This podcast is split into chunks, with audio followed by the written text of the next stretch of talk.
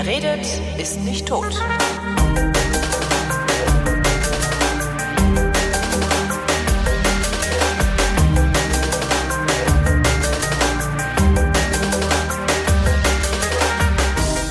Und heute rede ich mit Christoph Raffelt. Das heißt, hier sind die Flaschen und wir reden über Wein. Hallo Christoph. Hallo Holger. Guten Abend. Guten Abend. Ich habe Post gekriegt. Ja? Und zwar ja. äh, jetzt nicht von dir, also jetzt nicht du, also ich kriege ja immer, das ist ja total praktisch. Das muss man, können wir der, der Hörerschaft ja auch mal äh, erläutern, wie das hier funktioniert. Also ich habe ja eigentlich überhaupt keine Ahnung von Wein. Ne? Ich ja. maße mir nur an, Wein zu trinken und danach zu urteilen. Was ja, ja und du kannst es halt, äh, kannst ihn halt gut beschreiben. Ja, so auch, ne? zumindest originell ja. oder unterhaltsam. Originell und äh, unvoreingenommen. Das hat ja was, ne? Also naja, ja. Und, und wie das halt funktioniert, aber ich weiß halt immer nicht, was ich für Wein kaufen soll. Ich gehe halt, entweder kaufe ich so irgendwie meine Stammwinzer, also die Standarddinger, die ich mir immer kaufe, weil da weiß ich, worauf ich mich einlasse. Oder ja. ich gehe halt in den Weinladen und probiere irgendwas und, und oder, oder sage halt, was ja, mir schmeckt. Du vergisst ja auch immer, was du getrunken hast. Genau. Ich vergesse ja auch immer, was ich gesagt habe. Ich vergesse auch immer, was ich gelesen ja, habe. Und stimmt, ich vergesse stimmt, immer alles. Stimmt, ja. Ja. Wenn man die Sendung quer hört, fällt das dann auch irgendwann auf. Aber ja, ne? ist egal. Ja, ja, ist, ja, ist egal. Jetzt machen wir eine Nummer draus. Ähm, äh, jedenfalls äh, ist das ja so praktisch, also weil ich ja nicht weiß, was ich, was ich so aus dem Stand und irgendwie online mir kaufen sollte, ähm, geht der Christoph immer hin und bestellt mir einfach irgendwas. Und das hat dann auch immer so ein bisschen was wie Weihnachten, weil äh, ja, dann kommt mhm. halt ein Paket und da ist dann Wein drin. Ja, genau. Vorzugsweise bestelle ich mir das Gleiche. Ja. damit wir dann Nicht immer, aber. Nee, nee, aber wir arbeiten dran. Genau. Ja, so, so funktioniert das hier und das ist total praktisch. Was, was halt auch in, in, insofern ganz cool ist, weil äh, du mir noch ein bisschen Kohle geschuldet hast, so dass ich den ganzen Scheiß nie bezahlen musste bisher. Stimmt. Das fühlt sich auch dann immer total geil an. Irgendwie so, hey, alles für lau. genau, es kommt Sehr einfach schön. Wein, die monatliche genau. Weinlieferung. Ja. Genau, die kommt. Und jetzt, ich habe noch eine andere Post gekriegt und ich habe nicht, ich bin nicht sicher, was drin ist. Also es ist, äh, es ist auch so eine Flaschen, eine Flaschen, wie heißen die, so Flaschenkarton. Ne? Mhm. Und ich vermute nur, was drin ist. Ich habe nämlich ähm, bei einem Crowdfunding mitgemacht. Ah, okay. Und da aber, sollte jetzt fehlt mir ein Messer. Bier, oder? Äh, nee, das auch, aber das war mit mit Andreas. Aber das ja. Bier habe ich, das Bier, was ich beim Crowdfunding, bei Andreas Brauereifunding hätte kriegen sollen. Nee, das habe ich immer noch nicht gekriegt. Ah, okay. weil ich, weil ich immer, weil ich da ja häufiger bin, weil wir da ja auch immer äh, senden von ja, Andreas ja. aus. Und ich dann immer sag so, äh, ja, ist egal, äh, gib erstmal den anderen, ich hol's mir dann beim nächsten Mal, nehme ich's mir dann mit. Und dann ist aber immer keins da. Äh, nimmst du mir auch mal eins mit? Ich würde diese, diese Berliner Weiße sehr gerne mal probieren. Na, du kannst mal vorbeikommen. Ja. Was ist denn ja. das für ein Karton? Da ist man ja verdurstet, mal, bis man den Mach das mal im August, weil wir wollen ja eh noch aufs Tempelhofer Feld auch. Genau. Und äh, die Brauerei von Andreas, die ist ohnehin bei mir um die Ecke. Ah, okay. Also das ist irgendwie eine Verpackung, die sollte man eigentlich, das ist super, musst du so einem Alkoholiker geben, wenn er zittern kriegt. So hier, ja, hier ist ganz viel Alkohol drin. Nimm. Oh, oh, oh, oh. Und dann das kannst ist aber halt jetzt so nicht von, von Simons Brennerei. Nee, oh, oh, das war teuer. Ah. Oh, das war teuer. Mhm. mhm. Ich habe mich zurückgehalten, aber ich habe auch bestellt und auch schon was bekommen. Aber ich habe mich jetzt nicht auf die, die, die Brände, sondern äh, lediglich auf den Wein äh, ah. kapriziert. Nee, ich habe mir nur Schnaps bestellt. Ah. Die Liebste meinte, so viel Schnaps trinkst du doch im Leben nicht. Mhm. Aber das klang alles so lecker. Ja, auf jeden Fall. Und dann habe ich hier was und dann da und habe direkt gesagt, ja, und äh, wenn der Rum fertig ist, dann schick mir doch auch noch was von dem Rum. Auf jeden Fall. Ja, ja, also den möchte ich auch auf jeden Fall probieren. Und witzigerweise, also er hat ja jetzt gar nicht so viele Vertragshändler, äh, zu denen er liefert, aber hier nach Hamburg. Ah ja. Ja, es gibt hier einen Laden, ähm, bei dem man seine Brände kaufen kann. Und zwar so, glaube ich, alles, was er produziert. Ah. Ja. Und, und, die, und, und was ich mir dann unter anderem bestellt habe bei ihm ist auch der Gin. Der, ah, ja. den würde ich natürlich auch sehr gerne mal probieren. Ja, aber, aber der ist so halt speziell. Halt okay. Der ist so speziell, das ist halt, das ist mit nichts, also das ist nicht, also ich habe nicht mehr das Gefühl von Gin. Okay, dann interessiert es mich erst recht. Also das ist so, äh, ich dachte auch so, hey, komm, äh, Kati kam vorbei, war auf dem Weg und ich war so, hey, bring eine Flasche Tonic mit. so, hey, wir zwitschern uns ein. Äh, dann kam sie mit einer Flasche Tonic, dann habe ich irgendwie irgendwie einen, einen Rest, also ich hatte noch einen Hendrix offen, den habe ich dann erstmal leer gemacht. Da ging aber nur ein Glas raus, das hat sie dann gekriegt und ich habe dann den neuen genommen. Ich dachte, okay, für mich nur das Beste. Ähm, und äh, das hat nicht geschmeckt. Okay. Also der, der schmeckt absolut musst, spektakulär, das Zeug. Du musst ihn mal fragen, äh, welchen Tonic er dazu empfiehlt, weil auch da gibt's ja mittlerweile ja. Ähm, relativ viele unterschiedliche äh, Geschmacksvarianten, muss man schon sagen. Ach. Also bestimmt 10, 12 Stück hier auf dem Markt. Ja. Also ich habe auch immer gedacht und grundsätzlich würde ich auch sagen, eigentlich sollte jeder Gin äh, mit dem normalen Schweppes äh, schmecken, aber äh, also Schweppes ist halt schon ein sehr, ein sehr süßer Tonic. Und es gibt halt welche, die sind deutlich herber und die haben äh, wirklich auch eine, eine ganz andere Aromatik. Also mhm. Ähm, also da kann man schon echt so ein bisschen hin und her probieren, wenn man jetzt zufälligerweise den Luxus hat, dass man irgendwie fünf, sechs Gin zu Hause hat und dann auch nochmal fünf, sechs Tonic, dann kann man schon, schon sich einen schönen Abend machen damit, auf jeden Fall. Ja, irgendwann ist wieder Geld auf dem Konto, dann dann mache ich das mal und werde dann ja. berichten und zwar laut lachend. Ja, genau. Äh, aus dem Fenster hängend werde ich dann berichten mit dem Megafon. Zum Fenster fallend. Na, jedenfalls ist dieser Gin äh, wirklich, wirklich katastrophal lecker. Mhm. Also ein so spektakulärer Geschmack, das, also, ich habe bisher nur den Gin aufgemacht. Ich habe auch noch Whisky bestellt und habe noch einen Apfelbrand und noch, weißt du so, oh, davon auch noch, davon auch noch. Irgendwann auch vergessen, für okay. wie viel ich da bestellt habe. Und das hat echt ein bisschen wehgetan dann auch, als ich mhm. die Rechnung überwiesen habe. Ah, jetzt habe ich auch genug Schnaps für ein Jahr, weißt du? Für ein Jahr. Ja, bestimmt. Also so viel kann ja einer. Ich meine, das ist ja nicht. Wir sind ja nicht mehr die Jüngsten. Also wir können das jetzt nicht so machen wie vor zehn Jahren, als du den Flug du, verpasst nee, hast. Also ich, äh, das hörte so, sich jetzt eher so an, dass, dass das beim, bei mir eher für zwei bis drei Jahre reichen würde. Aber also, was ich ja relativ schnell wegkriege, ist sowas wie Averna oder so. Aber ja, gut, das ist Schnaps, ja. Also Schnaps, äh, nee, also Schnaps braucht bei mir schon echt lange. Ja. Ich war, ich, ich bin gespannt. Oder und ähm, so Schnaps, Schnaps genau. immer so. Und was jetzt tatsächlich per Post gekommen ist, äh, was ich gerade ausgepackt habe, äh, mühsam, ist noch ein Gin. Ach. Ja, und zwar Berlin Dry Gin. Äh, Berliner Brandstifter, Edition 2012, Flasche 386 von 9999, Hand abgefüllt. Was auch immer das jetzt heißt. Das, ja, Hand abgefüllt.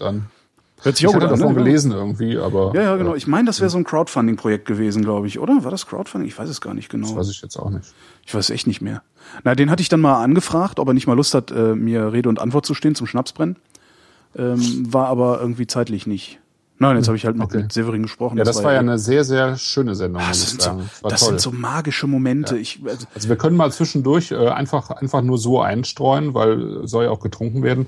Äh, äh, ein ja. bisschen vom Josten und Klein Pinot Noir A 2012 ins Glas schütten. Was, wo, was, ein, was, äh, hm? was? Ich soll vom, warte mal, Enderle was? und Moll. Nee, Josten und Klein. Ja, Moment. Äh, Doktor, ba nee. Das ist immer die letzte, wo man, ne? Ah. Mhm. Vielleicht habe ich auch die falsche aufgemacht. Nee, hier, no, Josten und Klein. Pinot Noir genau. A. Ja. A. Genau. Ich wollte, eigentlich wollte ich noch den Gin probieren, aber gut. Nee, nee, mach mal weiter, ruhig. Also erzähl ruhig weiter, aber so. ich dachte, man kann schon mal irgendwie im Glas schwenken und schon mal schnuppern, so, so nebenbei. Das ist jetzt wieder so einer mit so einer Farbe, dieser, dieser äh, Pinot, was du in Deutschland nur schwer verkauft kriegst, ne? Äh, das sagte der Severin, ne? Ja, ja das ist. Weil äh, das ist, der ist ja gar nicht richtig halt, rot. Nee, und wenn du wirklich wenig ins Glas tust und du hast einen relativ breiten Boden, also wie jetzt äh, im typischen Burgunderglas beispielsweise das der Fall ist, dann ist der ja, dann hat der ja wirklich nur so eine leicht rote Tönung mhm. und der Rest ist halt durchsichtig, ne? Also das ist zu den Rändern hinweg ist der ja äh, wie Wasser eigentlich, ne? So, ich tue jetzt mir einen Schluck Gin. Echt? Was, was, was für ein Leben. Du meinst, äh, du brennst dir erstmal den Mund aus, genau, bevor du irgendwie meinst, du könntest dann noch was von dem Pinot Noir. Ach so, meinst du, das geht gar nicht? Das geht gar nicht. Mach das ne? doch nachher. Stimmt. Jetzt ja, ist er aber im Glas. Meinst du das erst 40 Prozent und danach trinkst du dann. Ich riech mal dran. 13. Er riecht auf jeden Fall riecht er eher nach Gin als äh, der Gin von Severin. Okay. Aber ist halt Gin. Mm. mm. Ich. Ah. Nee, ich stell das jetzt mal weg. Ich stell das jetzt ja, mal weg, Entschuldigung. Ja. Jetzt habe ich kein Wasserglas mehr. Es ist alles ein Kreuz mit dem Alkohol. Hände weg vom Alkohol, sage ich immer. So. Naja, jedenfalls gibt's äh, gibt's offensichtlich Gin aus Berlin. Das, äh, ich, ich prophezei jetzt mal, das ist halt eigentlich auch egal, weil äh, immer das Gegenteil von dem eintritt, was ich prophezeie. Aber ich prophezeie mal, dass Schnapsbrennen das neue Bierbrauen sein wird. Ich habe irgendwie so das ja, Gefühl, als muss ja überhaupt das, ja, ich, ich glaube das auch in einem gewissen Maße, aber das Bierbrauen muss ja auch tatsächlich erstmal hier richtig ankommen. Das ist ja, steckt ja noch in den Kinderschuhen. Also mhm. ähm, wenn du siehst, was in anderen Ländern wie in Dänemark oder, oder Italien oder, oder England und so weiter los ist, dann äh, ist das hier ja noch Völlefanz, ne? ja, was, ja, hier, was hier so an Craft-Bier äh, gebraut wird. Das ist ja echt noch nicht viel. Mhm. Da glaube ich, da kommt noch richtig viel mhm. hinterher. Ja, und dann kommt also vielleicht sogar parallel Schnaps, weil das Parallel, ist halt nicht, ja, also das ja. ist halt was was das nach der Sendung mit Severin habe ich auch gedacht, Mensch, da ich dir so eine kleine Tischdistille, könnte ich mir zum Spaß auch mal hinstellen. Und dann Ja. probierst du halt rum und machst mal so einen Liter oder so. Ist ja egal als Hobby. Klar, ja. Warum nicht? Du musst halt gucken, dass du nicht erblindest. Ja, und wenn so dann wenigstens vom Saufen. Ja, eben. Ist ja auch schon mal was. Ja. Ach Gott. Ja, nee, das war eine schöne Sendung. Das äh, hat echt Spaß gemacht. Also sowohl der die Abteilung äh, Wein, äh, Weinbau, Weinausbau, als auch ähm, die Abteilung äh, Schnapsbrennen, weil äh, also ich meine, ich weiß ja schon äh, so das eine oder andere auch über die Produktionsprozesse im Weinbau. Theoretisch weiß ich das alles, aber so wie in der letzten Sendung auch, dann kommt plötzlich eine Frage, die ich theoretisch eigentlich auch weiß und steht trotzdem auf dem Schlauch, Ja. weil ich es halt selber praktisch dann doch noch nie gemacht habe. ne? Warum eigentlich nicht?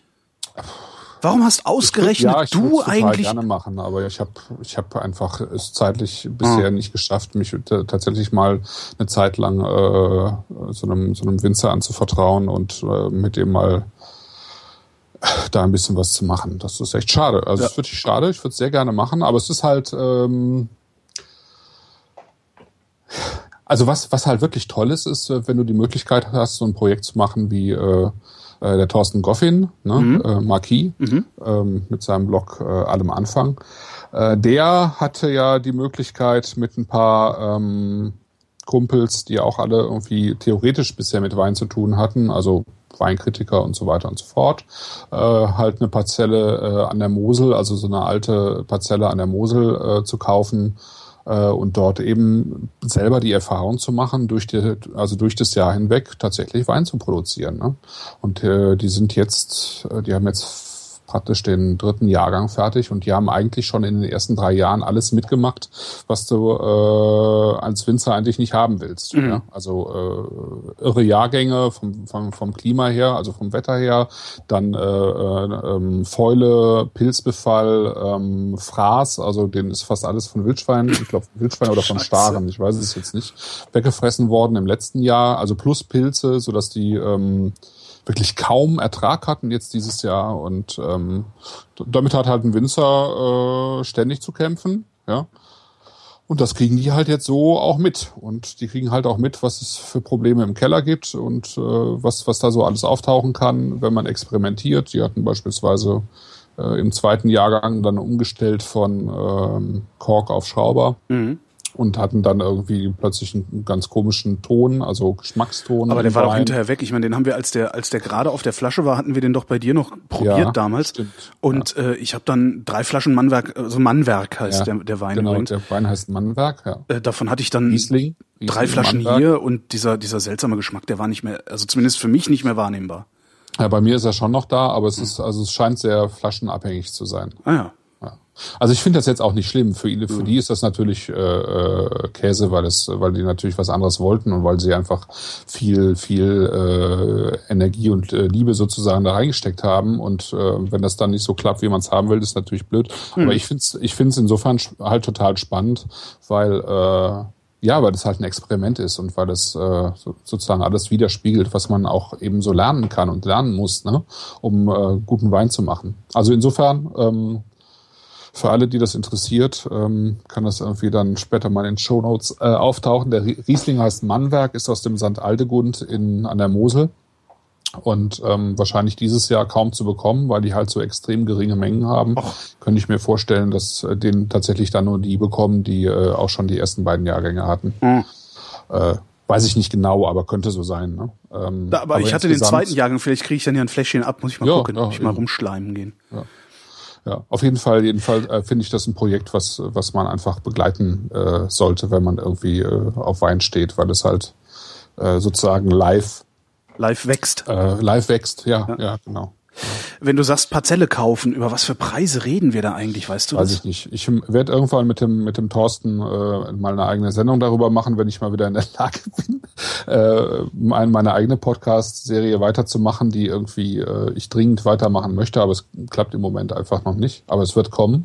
Dann werde ich auch mit dem Thorsten und vielleicht noch ein, zwei mehr aus äh, dem Projekt äh, darüber reden. Dann kann man da auch mal drüber sprechen. Ich glaube nicht, dass das wirklich viel ist, weil ähm, das Problem an der Mosel ja beispielsweise ist, dass äh, viele Parzellen gar nicht mehr bearbeitet werden und ähm, äh, andere Winzer, die sozusagen Parzellen rundherum haben, eigentlich froh sind, wenn äh, die Parzellen übernommen werden, weil in verwildernden äh, Rebbergen natürlich auch schnell ähm, Krankheiten auftauchen, die sich dann auf den Rest äh, ah übertragen. Ne? Also Fäulnisse oder Pilze oder so, die dann in so ungepflegten Weingärten möglicherweise entstehen, weil, äh, weil es halt äh, feucht und matschig ist mhm. und äh, der, die Blätter nicht entlaubt, also die, die ähm, Reben nicht entlaubt werden und so weiter. Ne?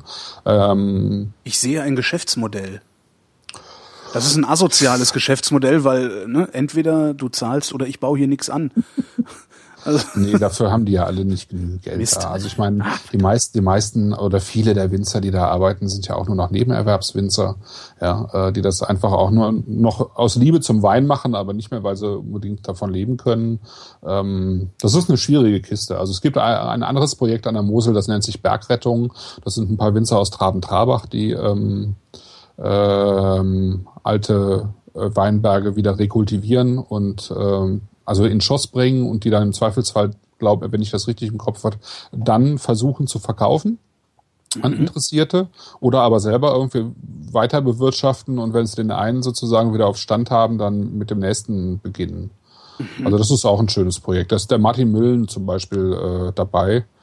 Ähm, sehr guter Winzer aus Traben-Trabach ähm, und noch ein paar andere aus der Ecke. Bergrettung nennt sich das Projekt. Auch schön. Ja. Ganz interessant. Ja. Kommen wir zum Wein. Warum hast du eigentlich diese drei Weine ausgesucht für heute? Du hast ja immer so ein Motto drüber, das ja. ich immer völlig ignoriere, weil ich es sowieso nicht verstehe, aber.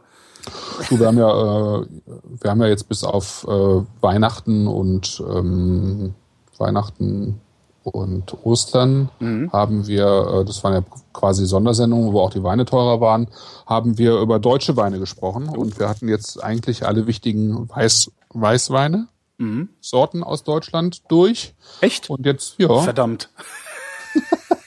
ja, ich meine, da kann man da? natürlich immer, immer noch mehr. Ähm, Ah, okay. Ich glaube, er kommt noch mal bestimmt noch mal drauf zurück. Also wir, das ist ja sozusagen erst der Anfang. Aber ich dachte, wenn wir jetzt die, die, die äh, wichtigen erstmal so im, im ersten Ansatz ne, die wichtigen äh, Weißweinsorten durchhaben, dann können wir jetzt noch die deutschen Rotweinsorten mit dazu nehmen. Das ist mhm. ja eine übersichtliche Sache, weil äh, weil es neben dem, was wir heute probieren, also neben dem blauen Spätburgunder, wie er in Deutschland heißt, oder Pinot Noir, wie er in äh, Frankreich eigentlich genannt wird, gibt es gar nicht so viele äh, andere äh, Rotweinsorten, die Dornfelder.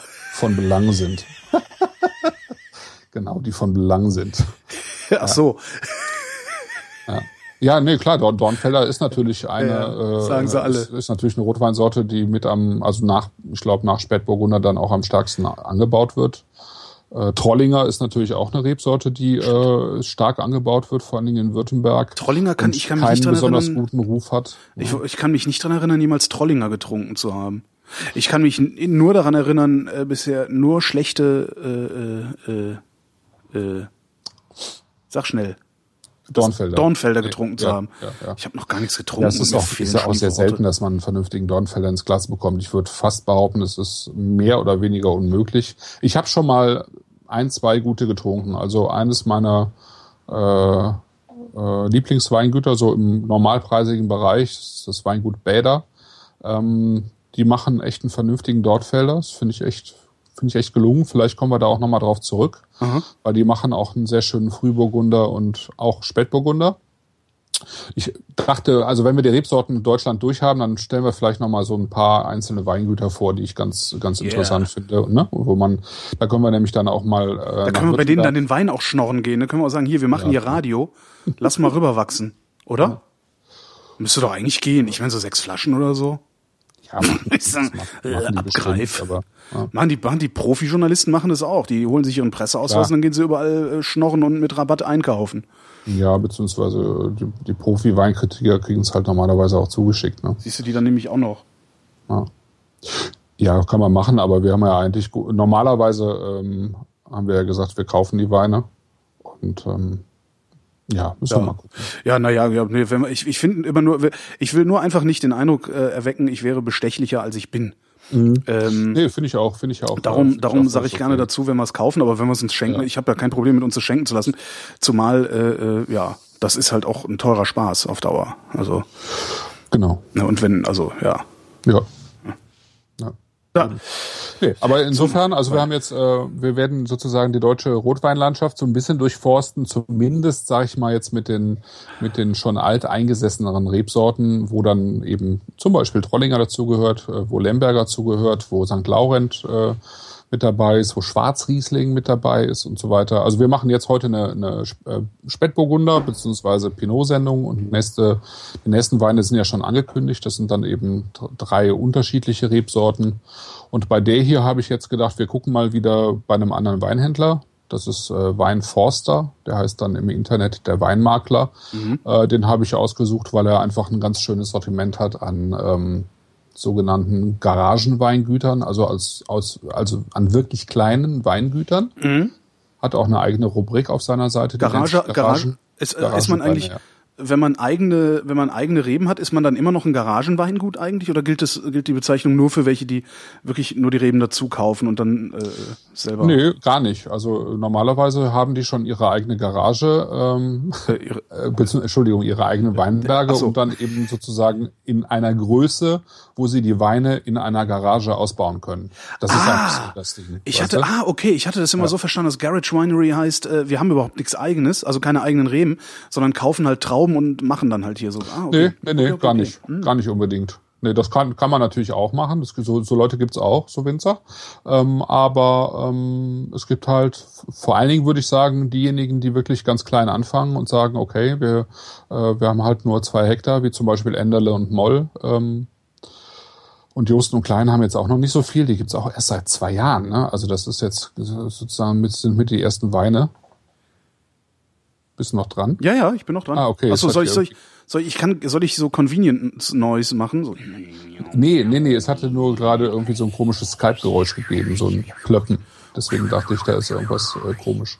Ja, äh, wie auch immer. Also Enele und Moll zum Beispiel haben irgendwie zwei Hektar und ähm, die kann man mit Fug und Recht als Garagenweingut bezeichnen und bei Weinforster gibt's halt noch eine ganze andere Menge von, von ganz spannenden Winzern, die ähm, sozusagen jetzt äh, so nach nach vorne kommen. Ja? Also die äh, erst vor wenigen Jahren angefangen haben, die sich schon echt einen guten Ruf erworben haben, die teilweise auch schon viele Jahre arbeiten, aber gar nicht größer werden wollen. Mhm. Ähm, aber die einfach, äh, also das Angebot ist wirklich spannend. Also guck hier gerade noch mal durch. Hummel zum Beispiel aus äh, ein Deutscher, der in, ähm, ich glaube in Ungarn Wein macht. Henrik Möbitz, der sitzt in Baden, der macht tolle Spätburgunder und so weiter und so fort. Andreas Durst, das ist ein sehr guter Weinfotograf auch, der seit ein paar Jahren Wein macht. Ja, und zwei haben wir heute dabei, nämlich Endele und Moll und äh, Josten und Klein. Und den, äh, den ersten Wein, das ist auch der jüngste von 2012, äh, der ist äh, eben von ähm, Josten und Klein. Genau. Und das sind zwei junge Kerls irgendwie vom Mittelrhein, die also sowohl Lagen am Mittelrhein als auch an der A haben. Das liegt ja praktisch direkt um die Ecke. Ne? Da, wo im Prinzip ist, haben die, glaube ich, das Weingut mehr oder weniger da, wo die A in den Rhein fließt. Hinten steht drauf äh, Remagen. Da habe ich immer die ja. Brücke von Remagen, denke ich dann immer. Ja, genau. ja. Arnheim auslöschen. Aber das war wieder genau. was anderes. ja. Hm. Ja, Alter, das ist aber, der ist gemessen in seiner Farbe. Also man ist es ja dann doch, man, man ist ja dann doch gewohnt, äh, in, in, in einen Weinladen zu gehen oder viele dann halt auch in den Supermarkt und da irgendwas zu kaufen, was äh, irgendeinen Namen trägt, den man auf irgendeine Weise kennt, also irgendwie schon mal gehört hat, was weiß ich, ja, so ein mhm. Tempranillo oder, oder irgendwie sowas. Ähm, und ist es halt gewohnt, sehr dunkle Rotweine im Glas zu haben, die dann auch sehr üppig, marmeladig, kompottig daherkommen also wirklich sind sehr dichten, ja. dicht in der Nase sind und sowas. Und was ich gerade sehr bemerkenswert finde und äh, was auch irgendwie so ein, ich gerade nicht so richtig deckungsgleich kriege, ist, der, der Wein ist sehr hell. Ja. Also wirklich sehr, sehr hell, ist aber ja. trotzdem extrem dicht und dick und ja. fett in der Nase. Ja. Das finde ich schon sehr, das ist halt, das ist lustig. wirklich, äh, das ist wirklich lustig, weil ja. äh, genau, was du sagst. Also man erwartet, äh, dass eigentlich nur dichte, dunkle, violette oder mhm. fast schwarzfarbene Weine wirklich auch Körper und ja auch Opulenz im Duft und im Geschmack haben können. Und beim beim Burgunder ist es halt genau das Gegenteil. Ne? Es, ist ein, es ist eine dünnschalige Rebe, ähm, die eben ähm, nicht viele Gerbstoffe, äh, beziehungsweise nicht viele Farbstoffe hat. Und äh, weil sie eben nicht viele Farbstoffe hat, wird man daraus auch nie einen äh, so, so dunklen Wein äh, keltern können. Das geht einfach nicht. Ne? Muss man ja auch nicht. Das muss nur das Nee, Gehirn muss erstmal begreifen. Das muss halt nur das Gehirn begreifen. Und man unterschätzt äh, den Wein, wenn man ihn äh, sich anschaut, unterschätzt man ihn halt automatisch. Ne? mhm, genau. Ja, es geht, äh, es geht ja fast in Richtung eines äh, satten Rosé, ja, Ja. ähm, was man im Glas hat. Ne? Also wenn wir nachher, glaube ich, Endel und Moll haben, der hat noch so ein bisschen so einen Orangeton dabei, es hat fast noch weniger Farbe und äh, ja, es, es sieht echt, äh, es sieht nicht so aus, als könnte er einen wirklich äh, überraschen. Ja, Dabei hat er das schon getan. Ne? Ja, Was, was zahlen wir für die Flasche? Äh, wir zahlen, ich guck mal gerade, 11,90 Euro für die Flasche. Ähm, Spätburgunder ist im Durchschnitt immer teurer als äh, andere äh, Rebsorten, ähm, was damit zu tun hat, dass äh, ich glaube, die, einfach die, die, die Nachfrage immer so ein bisschen höher ist als das Angebot. Und äh, es einfach nicht so viele Winzer auch gibt, die äh, sich ähm, mit dem Spätburgunder auseinandersetzen, weil es halt so eine Diva ist unter Ah ja. den Rebsorten. Also es ist, er ist sehr aufwendig äh, zu bearbeiten im Weinberg. Ähm, das muss man halt echt können und man muss halt auch echt Lust dazu haben, ähm, weil er halt ähm, äh, Probleme hat mit Spätfrösten, mit, mit, mit Krankheiten. Ja, und ähm, ja, es ist einfach viel, viel, ähm, deutlich mehr Arbeit, also ein Vielfaches an Arbeit, ob du jetzt Dornfelder pflanzt oder Spätburgunder beispielsweise. Ne? Ja, aber ich meine, ne, wenn du Dornfelder pflanzt, musst du dich sogar von solchen Spasemacken wie mir auslachen lassen. Das ist halt immer der Preis, den man dann dafür zahlt. Das ist der Preis, den man zahlen muss. Ja, Von Spasemacken wie mir ausgelacht. Ja duftet toll. Ne? Ja. Also ich finde, es ist, also es, er duftet. Was, was würdest du sagen? Schwarze Johannisbeer. Schwarze Johannisbeer. Aua. Der tut sogar ein bisschen weh in der Nase. Hat ziemlich viel, viel noch so Alk Alkdunst mit drin irgendwie. Ja, Also ich neige ja dazu, dass meine Nase in meinem Glas zu versenken und viel zu tief einzuatmen. Vielleicht. Ja, äh, man, man riecht ihn schon noch mit, äh, Mhm. so ein bisschen, ne? finde ich auch. Ähm, Also er hat moderate 13 Prozent, ist jetzt nicht, nicht übertrieben viel. Ähm, Pinot ist eigentlich auch eher eine, also im Alkohol im Allgemeinen eher so ein bisschen moderater, es sei denn, du hast jetzt äh, Pinot aus, ja, wie bis war. Das ist auch keine schwarze Johannisbeer, das sind schwarze Kirschen. Also eher Schwarzkirsche als schwarze Johannisbeere. Also eher, also sü süßer als saurer. Und irgendwie noch so ein ähm, Leder. Eine Ledertasche voller Schwarzkirschen. Eine teure Ledertasche voller Schwarzkirschen. Meine Ledertasche ja, voll Schwarzkirschen. okay. okay. Ja, so ein bisschen, also was, was so ein, so ein ähm, Spätburgunder halt auch häufig hat, ist so ein bisschen Unterholz oder Waldboden oder so. Davon hat er auch so ein bisschen mit drin. Jetzt Ja. nicht übertrieben viel, aber. Ja, aber irgendwas, irgendwas, so ein was, bisschen- irgendwas, was mal irgendwo gewachsen ist. Ja, ja, so ein, so ein, ja. Und was er gar nicht so hat, äh, was man deutschen äh, Spätburgundern eben schnell nachsagt, beziehungsweise es ist de facto auch so, sind so die Erdbeer- und Himbeeraromen. Ne? Die finde ich jetzt gar nicht so. Na gut, wenn du, wenn, in dem Moment, Also wo du Himbeer, wenn du, wo du Ja. Himbeer sagst, da ist Himbeer da, dabei, aber- ne? Aber ja. Erdbeer finde ich so gar nicht gerade. Nee, finde ich auch. Ja. Ja. Und dann so ein bisschen tatsächlich auch was äh, Steiniges, finde ich. Was sagt denn der Chat? Äußert sich der Chat irgendwie? Der Chat sagt, da sind nicht, ich weiß, ich glaube, die trinken gar nicht so viel mit. Chrysophylax tr- trinkt mit und sagt auch Kirsche, siehst du? Ah, okay, Kirsche. Kirsche, sagt er. Ist doch Kirsche drin. Ist Kirsche mal, drin. Immer, da da ist doch Kirsche Kirsche drin. Spasemackenkirche. So nennen wir die Sendung. Spasemackenkirschwein. Nein, so nennen wir die Sendung nicht.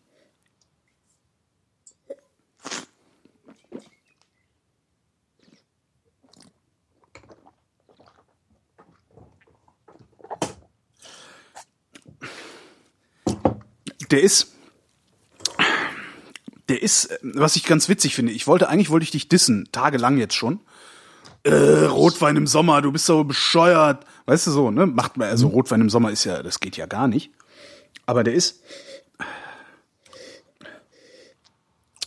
der ist das Gegenteil von einem Rotwein, den man nicht im Sommer trinken sollte. Also der hat so eine, der so eine, so eine, so was Frische. Frisches, Leichtes, Ja, äh, äh, obwohl er gar nicht frisch und leicht ist. Das ist sehr, Ja. Also ich finde schon, schon frisch und also ziemlich frisch und äh, leicht auch. vielleicht also meinen wir was Unterschiedliches mit frisch. Meinst du frisch im Sinne von jung? Nee, ich meine Sinn, okay. äh, frisch im Sinne von die richtige Säure ähm, und die richtige Leichtigkeit sozusagen an Aromen, die den Wein halt nicht schwer macht. Ne? Also die, die, äh, die, die nicht fett oder so irgendwie Genau. breit oder so. Nee, der ist schlank. Der ist schlank. Der, Sehr. ist, äh, der hat eine schöne Säure. Was mir so ein bisschen fehlt, ist äh, so ein bisschen Frucht. Also da ist, der ist mir ein bisschen zu leicht am Gaumen. Obwohl, nee, wenn ihr den mal, da kommt noch was. Also so im Nachgang kommt noch äh, richtig Sauerkirsch. So. Also ordentlich Sauerkirsch. Ja. Frische, also wirklich frische Fruchtaromen. Ne? Mhm. Ist wirklich so wie gerade geerntet. Ja, und ist auch, ist jetzt auch Ist kein Holz mit dabei, denke ich. Ne? Es dürfte ein reiner Edelstahlausbau sein. Also da ist jetzt äh, Ist sogar, der ist fast, fast noch unangenehm jung, ne?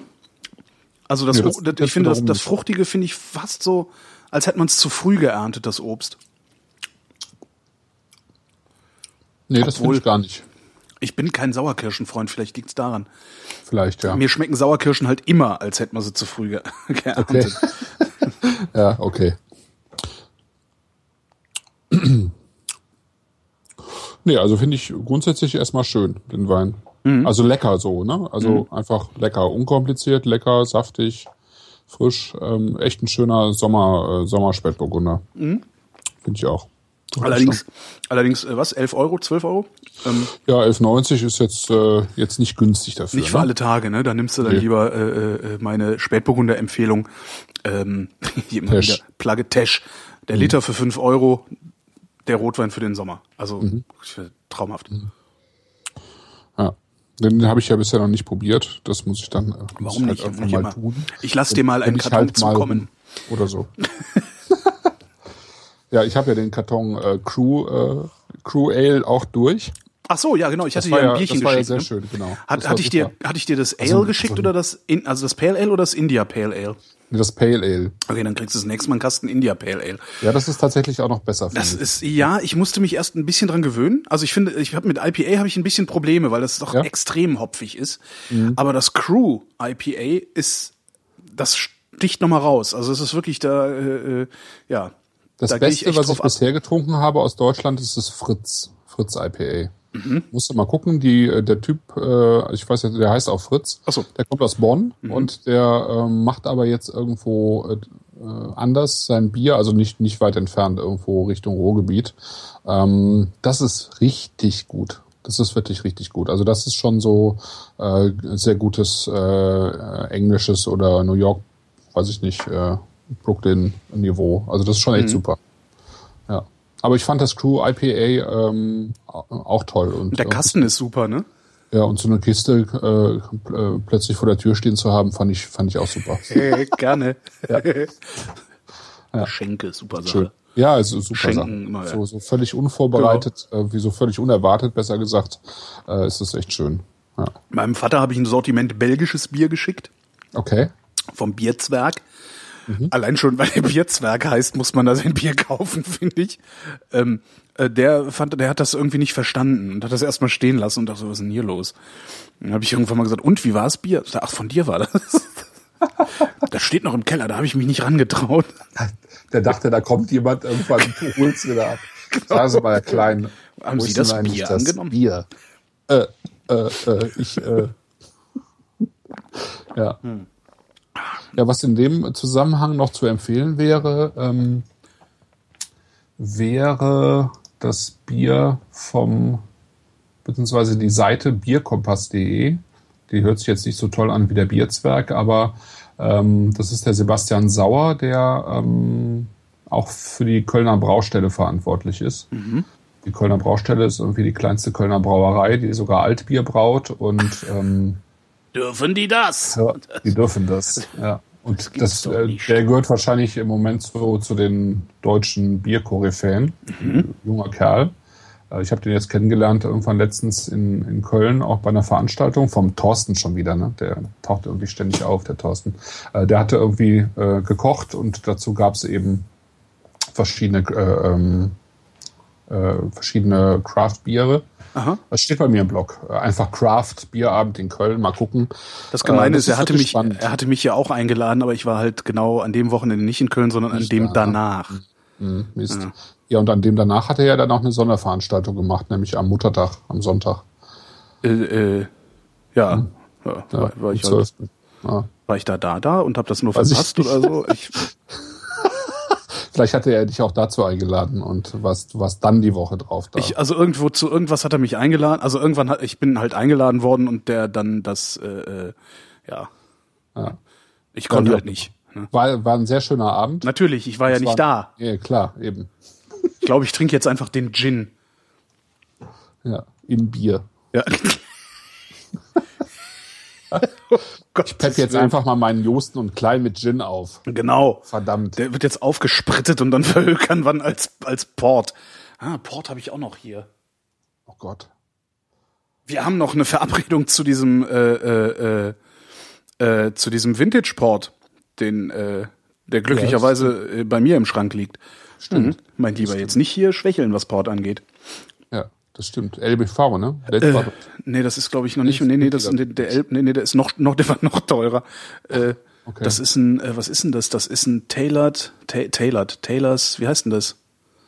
Das ist kein Tailors LBV, sondern ein ja, dann einfach ein Vintage. Vintage 2000er Vintage, glaube ich, ist es oder sowas. Also der Das war irgendwas sehr teures. Das war entsetzlich teuer. Und ich habe den bestellt, als, als mich damals, als ich noch in diesem geilen Hochhaus da in Charlottenburg gewohnt habe, äh, ähm, nachdem mich meine damalige Freundin verlassen hatte, wo ich so zusammengebrochen bin. Ja. Ähm, also ich bin irgendwie eine Woche zusammengebrochen, zu der, der du glücklicherweise da warst. Und danach die Wochen habe ich, ja, ich weiß nicht, meine kompletten Vorräte ausgetrunken. ähm, und äh, ja, dann immer neu bestellt, wenn ich so besoffen da saß und irgendwie nichts Besseres zu tun hatte. Und da habe ich mir mal gedacht, so, ah, große Flasche, scheiß doch aufs Geld. Es ist doch sowieso alles egal, weißt du, so die, ne? Fatalismus halt. Ja, Ja. naja. Ja, jetzt haben wir ihn. Ja. Der ist lecker, der äh, Josten und Klein. Gefällt Ja. mir sehr gut. Doch schön. Also ich finde ihn einen Ticken zu leicht, aber es ist nicht schlimm. Also es ist schon. Echt? Ja, so eher von der Frucht. Also so, nicht okay. insgesamt, sondern so ein bisschen, er hätte so ein bisschen mehr, ein bisschen ausgeprägtere Frucht am Gaumen haben können, finde Mhm. Ich ich. habe gerade gedacht, man, äh, den könnte man sogar ein bisschen kühlen, dann könnte der auch ganz gut schmecken noch. Ja, das könnte gut sein. Ja. ja, doch schön. Also 2011 gegründet, das Weingut. Das ist schon, ne? Das ist jetzt der zweite Jahrgang.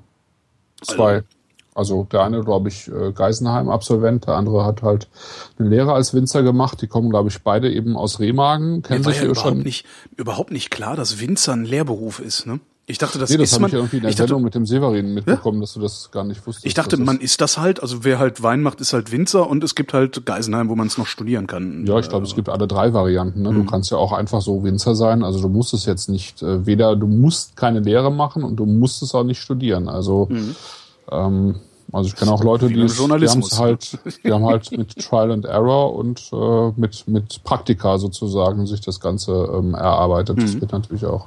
Ja, ja also Ja, Genau. taugt. Jost und Klein, äh, ungewöhnlich sozusagen, dass sie ähm, zwei äh, Weingebiete beackern, nämlich den Mittelrhein mit äh, Riesling und Sauvignon Blanc und äh, dann eben die A hoch in Maischoss mit, ähm, mit dem Spätburgunder und auch ein wenig Frühburgunder, wobei sie daraus jetzt noch keinen äh, eigenen Wein gekeltert haben. Es sei denn, der Rosé, den sie auch im Programm haben, der hat, nee, da steht Spätburgunder und Regent.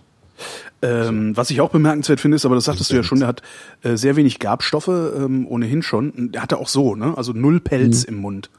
Ja, also, Gerbstoffe können Spätburgunder durchaus schon haben, ne? also ähm, eben dann durch die, ähm, äh, auch durch die äh, Kerne, ne? also weniger durch die, die, die Haut dann eben, sondern eher durch die Kerne, aber äh, nee, hat er nicht, ne? Hat er nicht.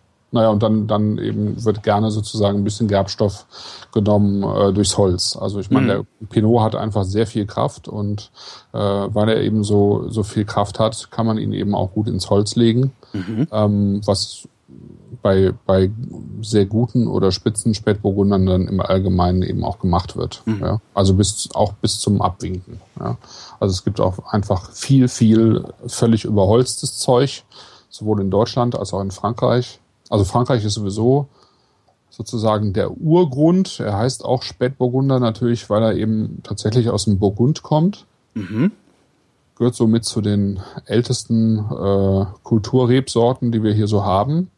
Und gehört auch mit zu denen, von denen sich ganz viele dann auch entwickelt haben. Ne? Es gibt so, so sozusagen so Urrebsorten. Eine davon ist Cabernet Franc. Dann gibt es einen weißen Heunisch zum Beispiel, äh, von dem aus sich viele Rebsorten wie Riesling zum Beispiel entwickelt haben. Traminer ist auch eine ganz alte Rebsorte und eben auch der, der Spätburgunder, der wahrscheinlich schon auch vor den Römern oder mit den Römern in Frankreich angebaut wurde und ja, den gibt's halt in, in verschiedenen äh, leichten Mutationen oder Varianten. Ne? Aber die Römer, die haben damals, die haben das noch nicht so gemacht, wie heutzutage Wein gemacht wird. Ne? Die haben das einfach vergären lassen, sich dann eingezwitschert und gut war. Äh, ja, also Okay. Beim Wein ist es äh, sowieso so, ich habe es bestimmt schon mal erzählt, aber ich erzähle es gerne ja, nochmal. als ich das fragte, habe ich das auch schon gedacht, aber äh, Nee, äh, Wein, Wein war über Jahrhunderte hinweg eben auch in starkem Maße Wasserersatz, ne? weil, Ja. äh, weil eben Wasser äh, schwer, also rein sauberes Wasser schwer zu kriegen war. Mhm. Und äh, deswegen hat man halt Wein vergoren. Der hatte dann eben, äh, der war im Allgemeinen sauer. Also ich weiß beispielsweise, dass man im Mittelalter in Zülpich, ja, also Mhm. ich meine, es sagt den meisten Leuten jetzt nichts, aber es ist Voreifel, äh, irgendwo zwischen äh, Köln und äh, es ist ein, genau Ja. zwischen Köln und Köln dem und nächstgelegenen, Eifel.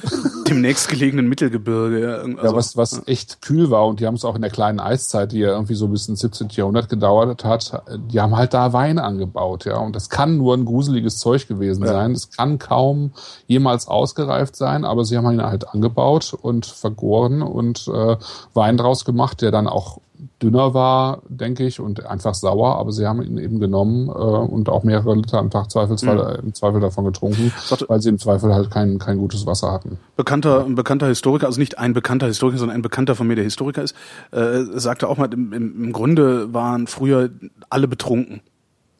Also auch die Ja, die Kinder. hatten immer so eine also, Grund, äh, genau, so eine Grund, äh, Grundheiterkeit. genau. Ja. Ja, also immer ein bisschen besoffen gewesen. Ja. Äh, Zwischenfrage aus dem Chat. Mhm. Ähm, eigentlich gibt's mehrere Zwischenfragen aus dem Chat. Äh, die eine, weil jetzt habe ich die Mist Zeile verdingst. Äh, ist der Jahrgang das Jahr, in dem die Traube geerntet wurde, oder ist es das Jahr, in dem der Wein in die Flasche kommt? Es Nee, ist das der- Jahr der- der Ernte, beziehungsweise der Lese. das Jahr der Ernte. Man sagt ja Lese. Oder Lese, genau. Ja. Die Lese, äh, genau. Weil ähm, das sozusagen ja auch ein, im Zweifelsfall ein Qualitätsmerkmal ist. Äh, wenn der Wein dann auf den Markt äh, kommt und der ist schon fünf Jahre alt, dann weißt du als Käufer halt, oh, der hat, äh, der hat lange im Holz oder lange dann noch auf der Flasche gelegen, gereift im Keller. Das kostet ja den Winzer auch immer eine ganze Menge Geld, dass man so einen Wein eben lange lagert, bis er dann sozusagen trinkreif auf den Markt kommt.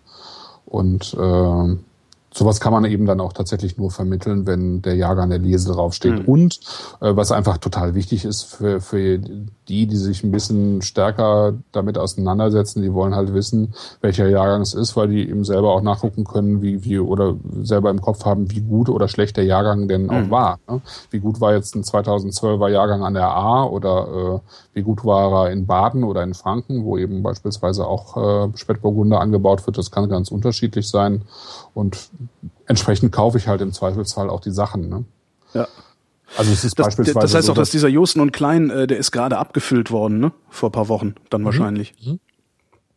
ja, ich denke schon. Also ähm, Was denkst du, wie lange man den lagern kann? Also diesen 2012er Lust und Pinot Klein Noir. würde ich jetzt wegtrinken. Mhm. Über die nächsten zwei Jahre hinweg. Okay. Ja. Also gar nicht. Ich glaube jetzt nicht, dass er äh, dafür gemacht ist, dass man ihn länger lagert. Ich glaube, alle drei Weine sind jetzt nicht wirklich dafür gemacht, dass man sie länger lagert. Nee. Das, das sind Einstiegsburgunder, die sollen im Wesentlichen Frucht transportieren und Spaß machen und sind jetzt nicht die Weine, die äh, äh, sozusagen sich äh, mit zunehmendem Alter dann auch noch äh, weiter positiv entwickeln. Mhm. Ja. Womit machen wir weiter? Ähm, ich würde sagen, ja, mit, auch wenn es sozusagen ein Jahrgangssprung dann von 2.12 nach 2.10 ist und dann kommen wir nochmal nach 2.11 zurück. Egal, äh, wir machen weiter mit Enderle und Moll, die Noir aus Baden. Moll. Ja. So, da bin ich wieder. Warte mal, ich mach's mal wieder hier. Effekt, effektvolles Einschütten. Sekunde. Ja, Achtung.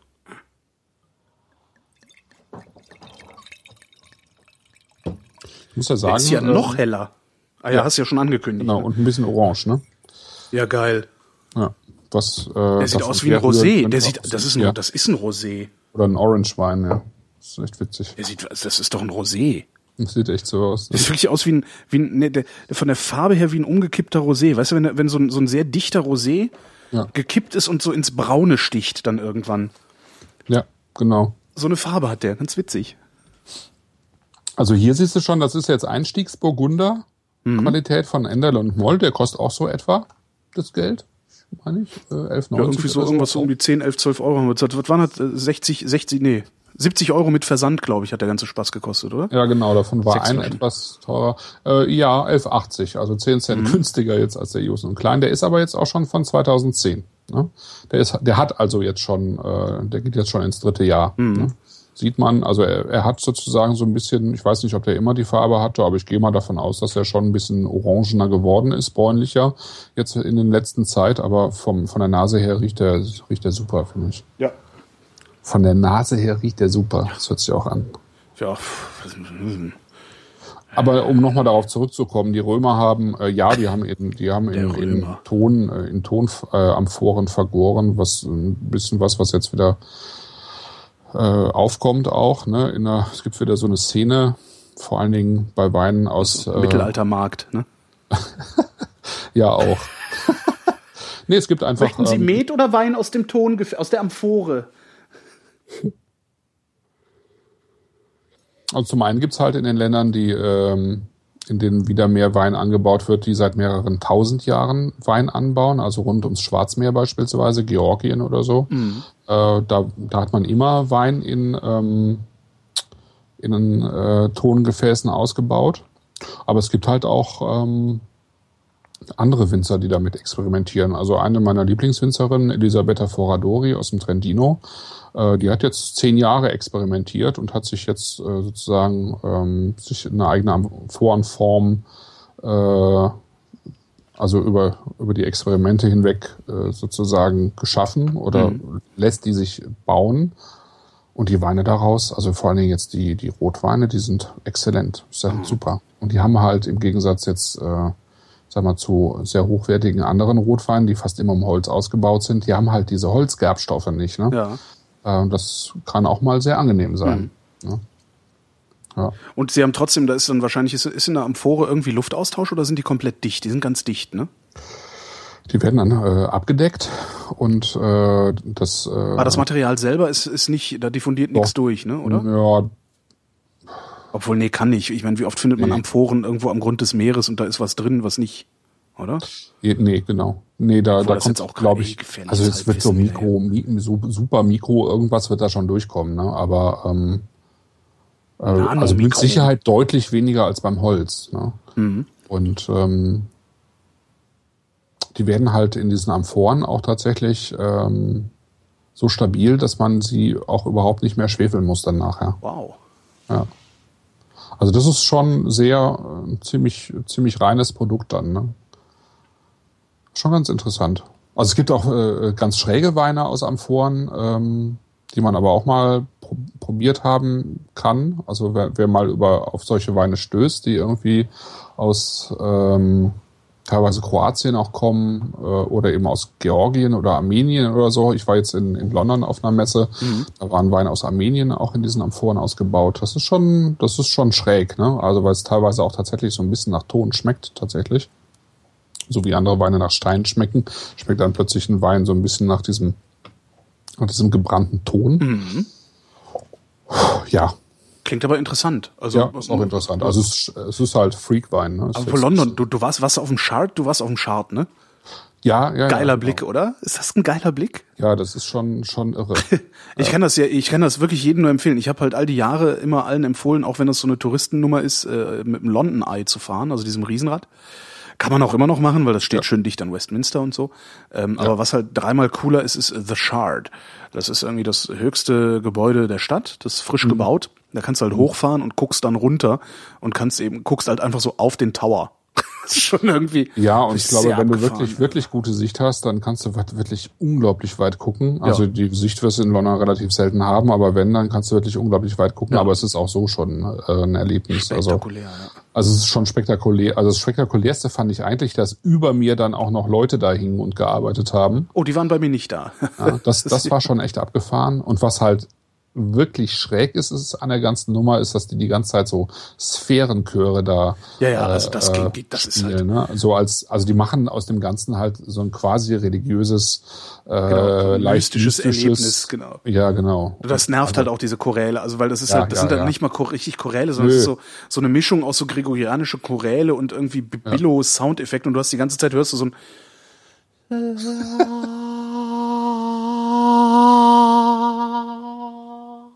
und sollst dich dann irgendwie berührt fühlen. Dabei ist das geil genug, da rauszugucken irgendwie. Ja, ja, eben, Das irgendwie- eben. Diese Geräusche waren echt albern.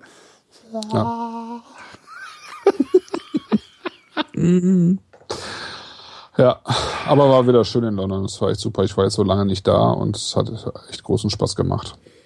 Ja, kann man immer mal machen. Also ich bin aber auch jedes Ja. Mal wieder froh, wenn ich nach Hause kann, weil es doch eine sehr Es anstrengende Stadt ist. Sehr, ich fand es auch sehr anstrengend, super laut alles. Egal, Also gerade touristisch, war, sagen wir mal für Touristen, wenn man- überall laut. Ich glaube, wenn man da lebt, ist das gar nicht so schlimm, weil dann kannst du dich halt auch zurückziehen, so wie hier in Berlin auch. Ich kriege ja auch nichts mit von dem Trubel der Stadt. Aber so, so vier Tage Tourist ist echt krass jedes Mal, finde ich. Ja, ich war halt im Wesentlichen ja auf Weinmessen, aber auch die waren eben echt laut und ähm, ja, also ich fand es auch, egal wo ich war, äh, auch äh, Restaurant oder Bus, selbst Mhm. im Bus war es irgendwie laut immer, wenn ich mit Bus, also ich weiß auch nicht, ich, irgendwann klingelt mir quasi voll. die Ohren irgendwie. Ja. Noch eine Frage aus dem Chat. Äh, In, Ja. in Restaurants gibt's beim Wein häufig Wasser dazu. Warum das? Ganz einfach, mein Lieber. Du solltest immer mindestens so viel Wasser trinken, wie du Alkohol trinkst. Mhm. Al- Als Stützwasser. Dann äh, ist der Kater am nächsten Morgen nicht ganz so schlimm. Ja, auch beim Bier, ne? Auch beim Bier, also immer viel Wasser dazu, auch beim Cocktail, immer nach dem Cocktail, also eine gute Bar stellt dir auch sowieso immer noch ein Wasser mit dahin. Daran erkennt man auch eine gute Bar, ob es gratis Wasser dazu gibt äh, und zwar einfach in rauen Mengen immer nachgeschenkt, wenn du Cocktails trinkst.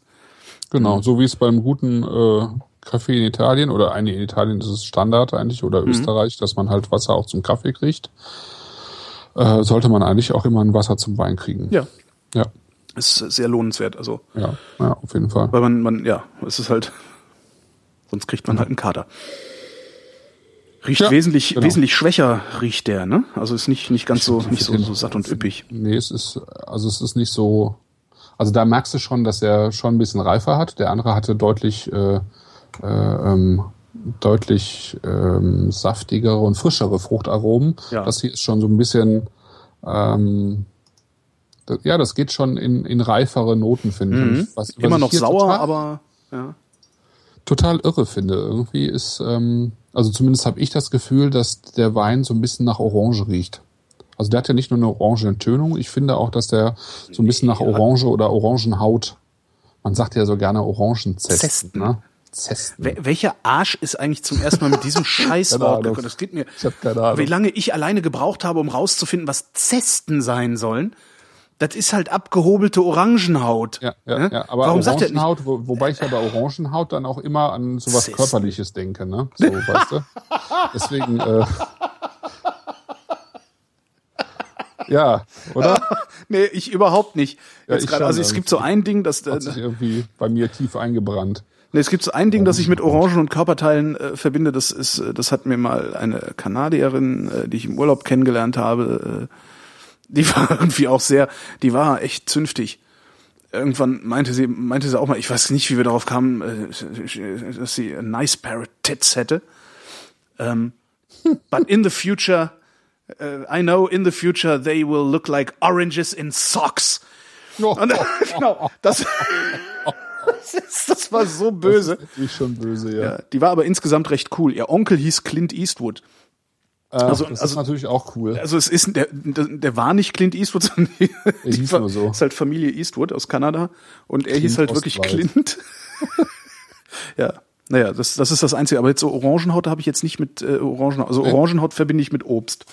Okay. Da ist mein Kannst Gehirn- Du irgendwie Orange riechen da drin oder eher Ach nicht? so, warte, ich mach mal rein. Ähm, ich weiß, was du meinst, aber es ist nicht Orange. Okay. Ja, es, ich weiß, was du meinst, aber das ist nicht Orange, das ist irgendwas.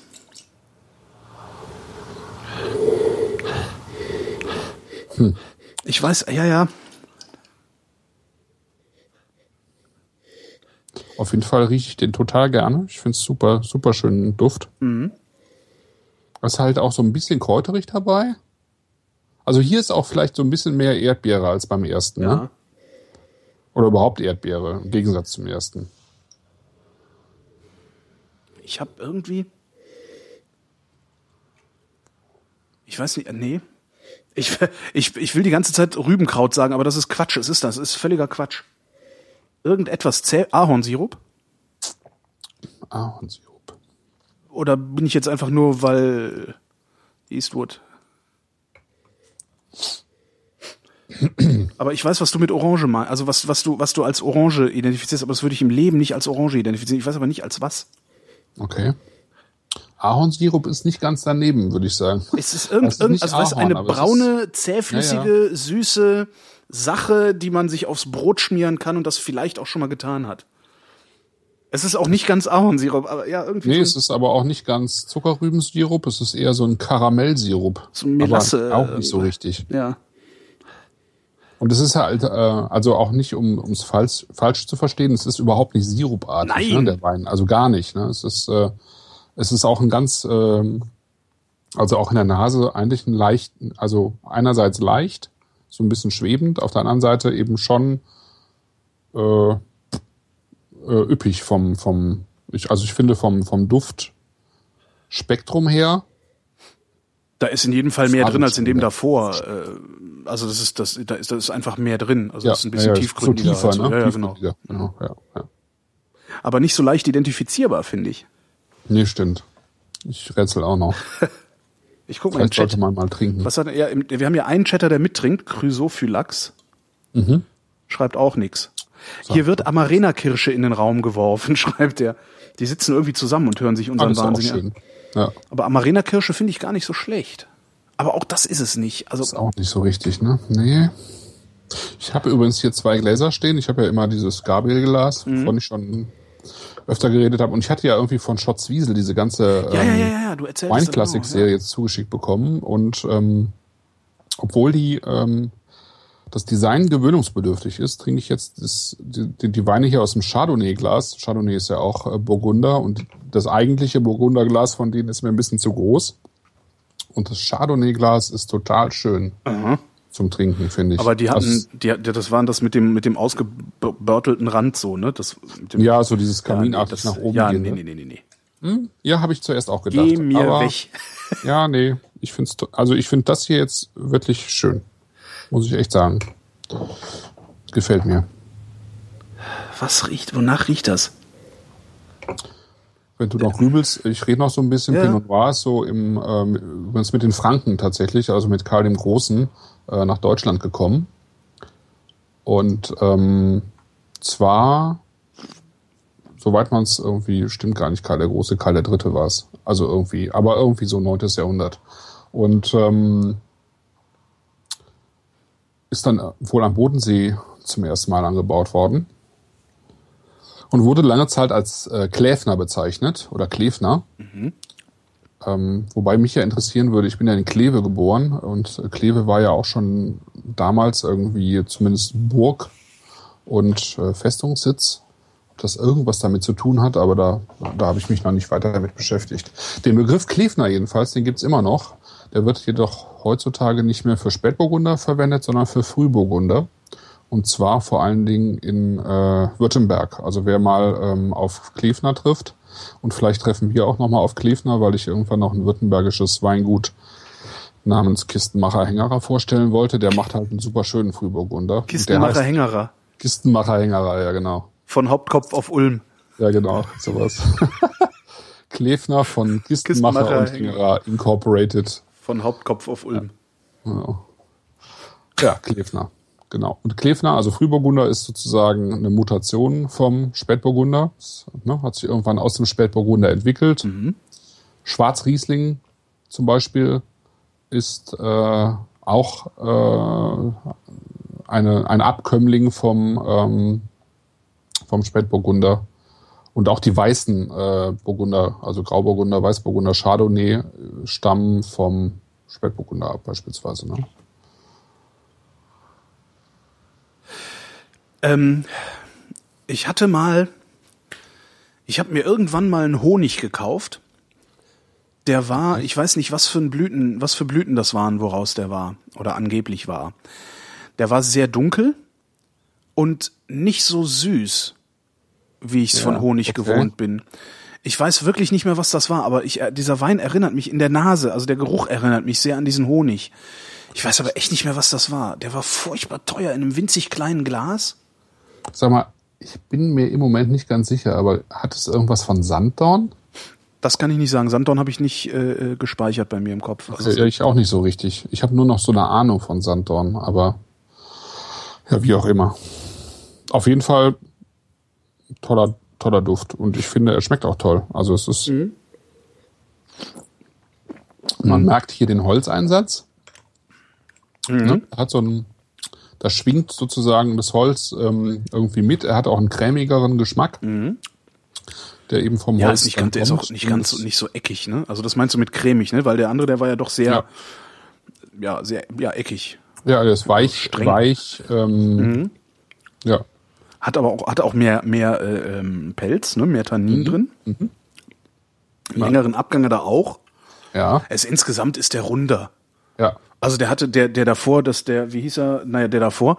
Josten Klein, Ja, ich bin, ich bin schon wieder dritte Glas getrunken. Inderle Also und Moll und Josten und Klein. Genau, Josten Klein. Äh, der, äh, da war die Säure halt sehr dominant. Ne? Auch im, im, im Nachhall war die Säure sehr dominant. Also Ja. die war okay, aber die war dominant. Und hat Ja. dann irgendwie wie so Sauerkirsche halt. Und das hier Ja. ist schon eher, als hättest du irgendwie einen Obstsalat gegessen, also mit so ein paar mehr Geschmacks, Ja, auf jeden Richtungen Fall, finde ich auch. die dann auch noch Also es- bleiben. Ja. Ja. ja. Also sehr elegant schon für, für das äh, Preisniveau, finde ich das super. Echt super. Aber auch sehr gefährlich. Kannst du auch so wegreißen, das Zeug. Kannst du auch so wegreißen, Mhm. aber hast du auch wirklich, also es ist wirklich fein. Ja. Es ist echt fein. Keine, Also also, wirklich, ja, der ist wirklich toll. super. Also Und ich bin nun wirklich kein großer Rotweinfreund, aber der ist Ja. ein, der ist ein, echt toll. Das Schöne halt, ähm, und deswegen trinke ich Pinot Noir einfach auch so wahnsinnig gerne mittlerweile. Er hat halt, also ich trinke auch nicht mehr so gerne Rotwein, vor allen Dingen, vor allen Dingen eben nicht diese üppigen fetten Teile, ne? Und die Dinger, die irgendwie 14, teilweise mittlerweile 15 Volumenprozent haben und so, wo du dann nach einem Glas eigentlich äh, satt bist. Und das ist halt bei diesen Weinen nicht, ne? Ich meine, die Das haben stimmt. Kraft, die haben Kraft, die haben Opulenz, die haben, äh, also die können auch äh, super komplex sein. Aber wenn sie gut gemacht sind und wenn sie nicht zu viel Holz haben, das kann halt natürlich passieren, aber wenn sie nicht zu viel Holz haben, dann sind die einfach ähm, gleichzeitig sozusagen neben dieser Kraft sind sie trotzdem irgendwie schlank und äh, im besten Falle frisch und äh, ja, haben halt eigentlich äh, so eine ähm, Leichtigkeit, die, die, die man eher einem Weißwein äh, zu, zu misst, sozusagen. Ne? Stimmt. Hat übrigens auch der Spätburgunder vom Pech. Ja. Ah ja, okay. Also der ist natürlich sofort weg. Ne? Den trinkst du, der schmeckt schön, ist irgendwie äh, nett und süffig, aber der ist halt sofort weg. Da er- erinnerst du dich auch nicht wirklich. Also, Ja. aber es ein Liter fünf Euro. Hey, besser geht. Also Ja. billiger kannst du dich nicht besaufen. Falsch machen, wenn's Genau. Ja, ja äh, Enderle, Sven Enderle und Florian Moll, äh, die haben den Laden 2007 gegründet. Ähm, und zwar indem äh, einer von beiden, ich weiß jetzt nicht, wer es war, ähm, die Möglichkeit hatte, ähm, irgendwo in der Nähe von, ich weiß jetzt gar nicht genau, wo es ist, Etterheim, Kenzingen, ähm, La, Schwarzwald, irgendwo die Ecke, ähm, irgendwo, also es ist oberhalb, oberhalb von, äh, von Freiburg. Hast du eigentlich Zwei- Besuch? Nee, Weil äh, Menschen aber stehen, stehen Menschen vor der Tür und das Ah. Fenster ist hier so Verstehe. ein bisschen Äh, das Fenster ist ein bisschen kaputt, also sprich, ich krieg's nicht mehr ganz zu, ganz dicht. Hamburg. Soll Von- werden. von Ist wegen- aber noch nicht. Von die wegen Hamburg die hat's. Küche ist ja eigentlich renoviert worden, aber das Fenster hat, haben sie irgendwie übersehen. Also es geht nicht ähm, ganz so. Aber es wird eben repariert. Mhm. Ja. Äh, ja, genau. Die hatten irgendwie die Möglichkeit, zwei Hektar zu erwerben und ähm, haben das dann eben auch getan und äh, sind relativ schnell damit, äh, also mit ihren, mit den Weinen, die sie da machen, bekannt geworden. Das sind so. Zu Recht. So, ja, ne? Ja. Ja, finde ich auch. So ein bisschen äh, Shooting Stars sozusagen in der Szene. Ähm, ich habe letztens in einem New Yorker äh, Weinblog äh, darüber gelesen. Der hat, glaube ich, ein paar Weine von, von denen äh, importiert sogar. Ähm, der war also hin und weg, also war, fand das unglaublich. Überhaupt, äh, ähm, also im Ausland ist dann vor allen Dingen natürlich Riesling bekannt aus Deutschland, aber seit einigen Jahren kommt halt immer stärker der Spätburgunder. Und äh, wenn man so sich internationale Verkostungen anschaut, wo Kritiker dann äh, eben Spätburgunder oder Pinot eben besser gesagt bewerten, dann schneiden die Deutschen immer, immer besser ab und gehören mittlerweile wirklich zu den, zu den ähm, bestbewerteten Pinots weltweit. Ja. Schön. Ja, das ist, das ist wirklich toll. Also ich meine, wenn man jetzt die, die Crème de la Crème französischer äh, äh, Burgunder hat, dann kommen die da noch nicht mit und vielleicht werden sie es auch nie können, weil es halt so ein paar äh, exponierte Lagen im Burgund gibt, wo ähm, also eine der bekanntesten äh, ist äh, Romani Conti beispielsweise, also die Domaine de la Romani Conti, die so ein paar Lagen hat, wo, wo kaum was anderes drankommt. Ja. Einfach weil da sozusagen alles st- stimmig zusammenkommt. Aber unterhalb dieser, dieser Su- Superelite, wo dann halt die Flaschen auch ein paar tausend Euro kosten können, ähm, ja, ne, Angebot und Nachfrage. Ja, klar. Das, Das, ist äh, einfach so. Das ist Wahnsinn. Also es gibt, sind halt Mini, Mini-Parzellen teilweise, die äh, nur ganz wenig Ertrag bringen und äh, wo es dann halt auch immer nur ein paar hundert Flaschen gibt. Oder Wo wahrscheinlich auch niemand weiß, ob die das Geld wirklich wert sind, weil sich bisher noch niemand getraut hat, das aufzumachen in den letzten 30 Jahren oder so. Ne? Doch, doch. Ja. Doch, doch. Also schon. Das wird, wird schon auch. Ich Äh, denke immer, wenn ich mir für 5000 Euro eine Flasche Wein kaufen würde, ich würde die hinstellen und denken, oh Gott, oh Gott, oh Gott, oh Gott, oh Gott, oh Gott, oh Gott. Ich habe ja schon Schiss, eine 40 Euro Flasche aufzumachen, weil ich denke, dann ist sie weg. Führt dann dazu, dass ich sie hinterher wegschütte, weil sie umgekippt ist, aber hey. Ich hatte letztes Jahr das äh, Glück von Romani Conti und zwar von dem sozusagen von dem größten und von dem in Anführungsstrichen einfachsten Wein, den sie haben. Da kostet dann, glaube ich, die Flasche drei oder 400 Euro. Äh, tatsächlich äh, mal was probieren zu dürfen. Und ich hatte, ich hatte wirklich Angst davor. ich hatte wirklich Angst davor, weil ich dachte, verdammte Hacke, was, was ist, wenn, wenn, Wenn er das dich das jetzt gar nicht Beste- begeistert? Ja. Ach so, ich dachte, wenn das das Beste ist, was du je getrunken hast Nee, und das- alles das- andere das- danach Das verblasst. hätte ich, das hätte ich ja toll gefunden. okay. Ähm, aber ich wollte einfach immer mal äh, so einen Wein probieren und normalerweise komme ich natürlich nicht dazu. Ja? Zumal die halt hier in Deutschland auch äh, äh, wenig verkauft werden. Also wenn jetzt beispielsweise, äh, wenn ich jetzt beispielsweise in England schreiben würde, dann hätte ich einmal im Jahr die Möglichkeit, äh, unter Umständen eben von den, also vom Generalimporteur von DRC, so werden die abgekürzt, Doma- Domaine de Romanicotti, eingeladen zu werden. Die machen nämlich einmal im Jahr ein Tasting und stellen den neuen Jahrgang vor.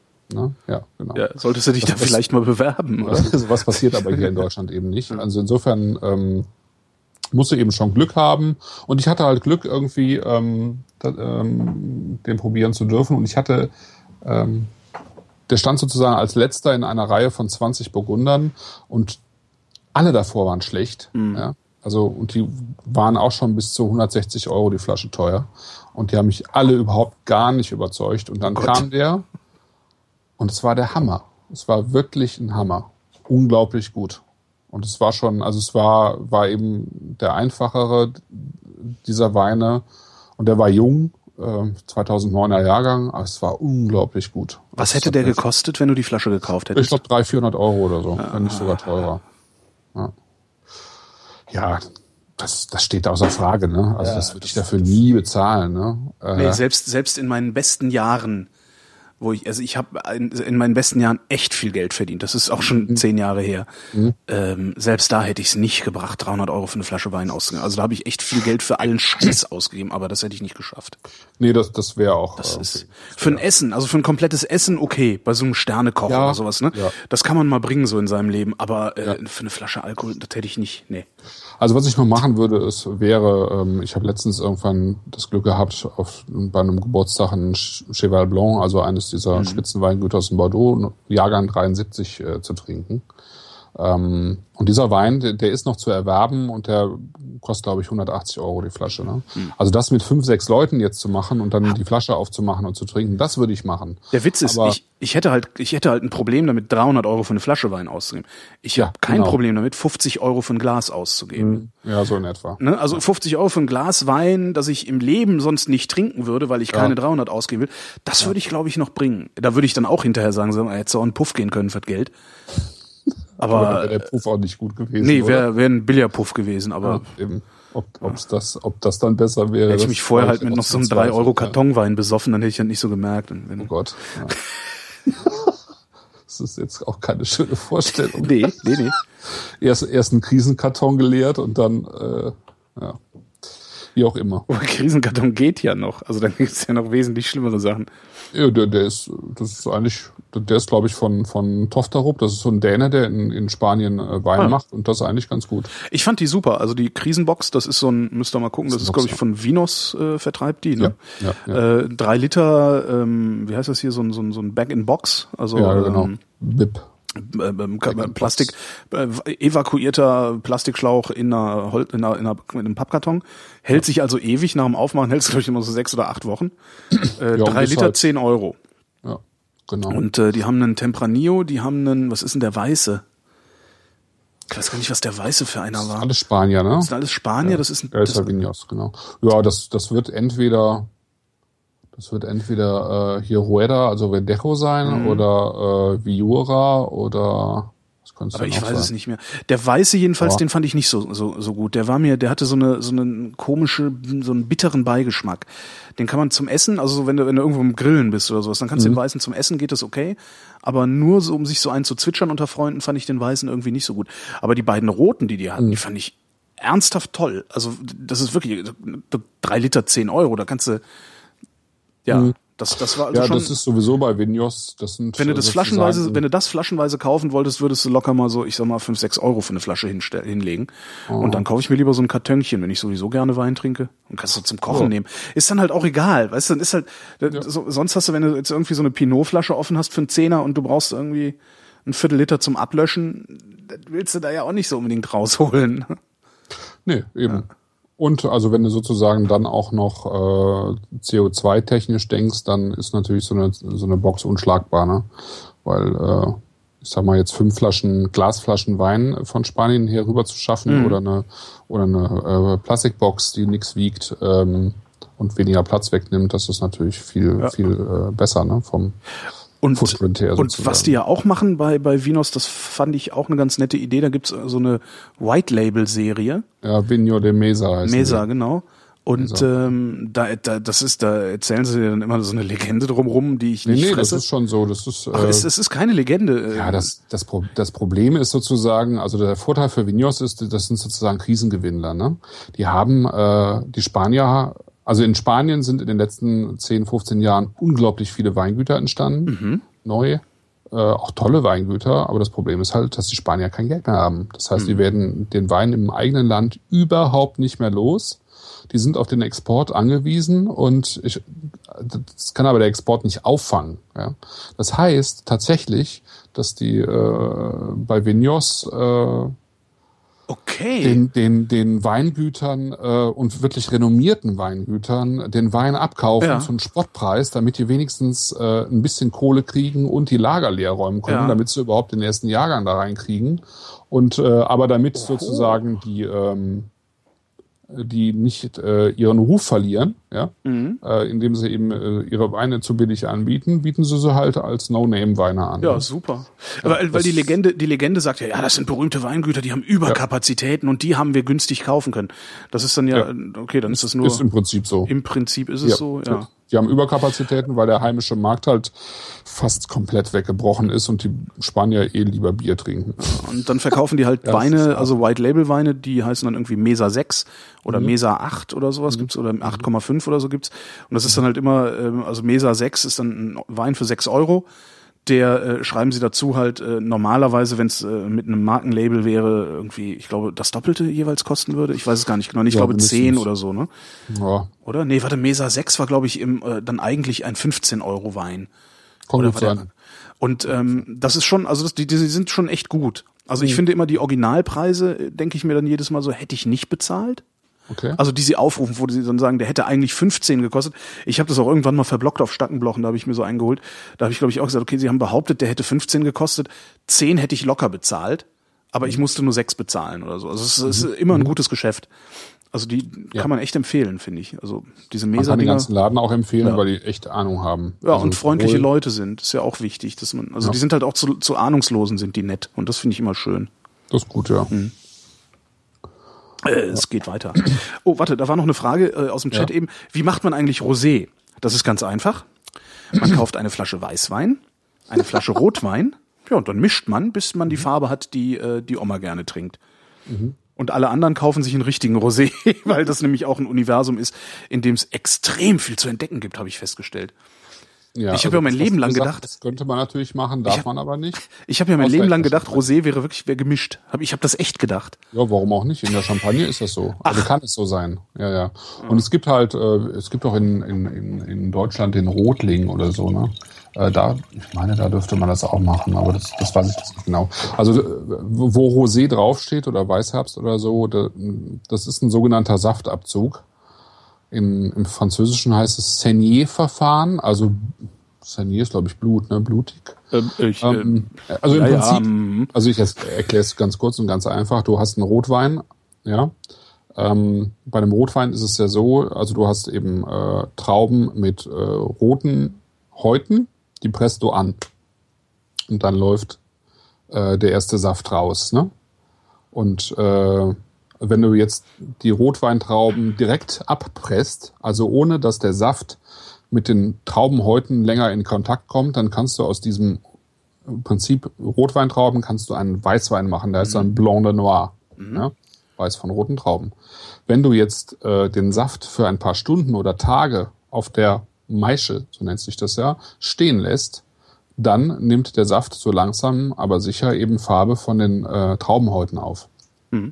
So. Und je nachdem, wie kräftig du sozusagen äh, das haben willst, lässt es halt länger äh, stehen. Das ist dann die meiste Standzeit. Und dann äh, machst du irgendwann den, äh, äh, den, den äh, Bottich auf und dann fließt halt der Rosé ab. ja. Und dann kannst du aber aus dem Rest kannst du, äh, und das ist halt eigentlich das Clevere dabei oder das Interessante für viele Weingüter, ähm, aus dem Rest kannst du einen konzentrierteren Rotwein machen. Weil du hast schon ein bisschen Saft abgezogen und dann presst du halt irgendwann äh, äh, richtig ordentlich und dann lässt du halt äh, das Ganze eben ordentlich auf der Maische stehen und hast einen etwas konzentrierteren Rotwein. Ne? Und aus dem Saftabzug, aus dem ersten Saftabzug hast du halt, machst du halt ein Rosé. Und das ist halt äh, das übliche Verfahren. Und in der Champagne darf man, also in der Champagne macht man das auch entweder so oder dort darf man tatsächlich, ähm, und es gibt auch noch irgendwo ein kleines Weinbaugebiet, glaube ich, in Slowenien oder so, da ist das auch irgendwie traditionell so. Da darfst du den Weiß, also Weißwein und Rotwein zusammenmischen.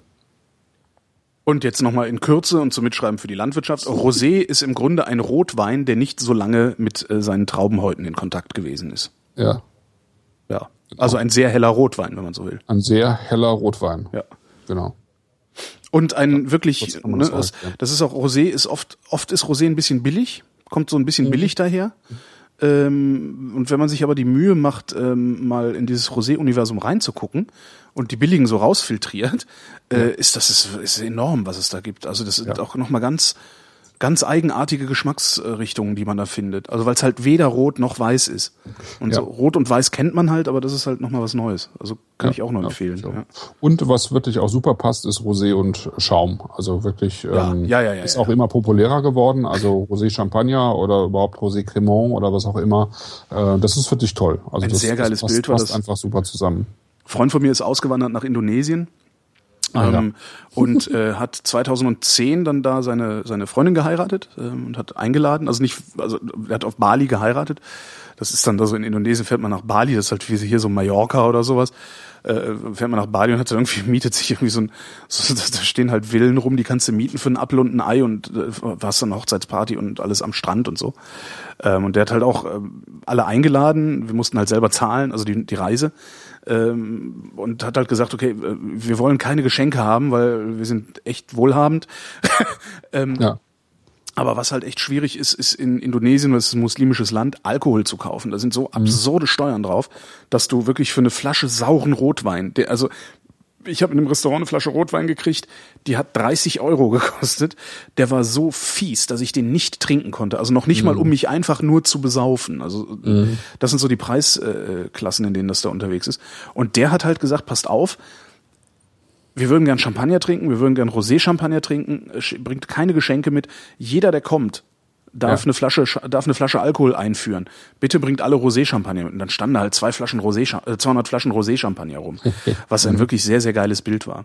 Und mhm. das Beste war, ähm, ein paar von uns hatten halt nicht so diese Standarddinger, so Moe und Wöff und sowas mitgebracht. Nee, hattest du nicht den Rosé de Sanier von Lamandier Bernier dabei? Genau, den hatte ich dabei, ja, den, ne? den Lamandier. ja. Und, und ähm, irgendwann dachte ich so, also wir standen wir so rum, waren schon ein bisschen angetütert und ich dachte so, fuck ey, ich will unbedingt auch mal diesen Rosé probieren.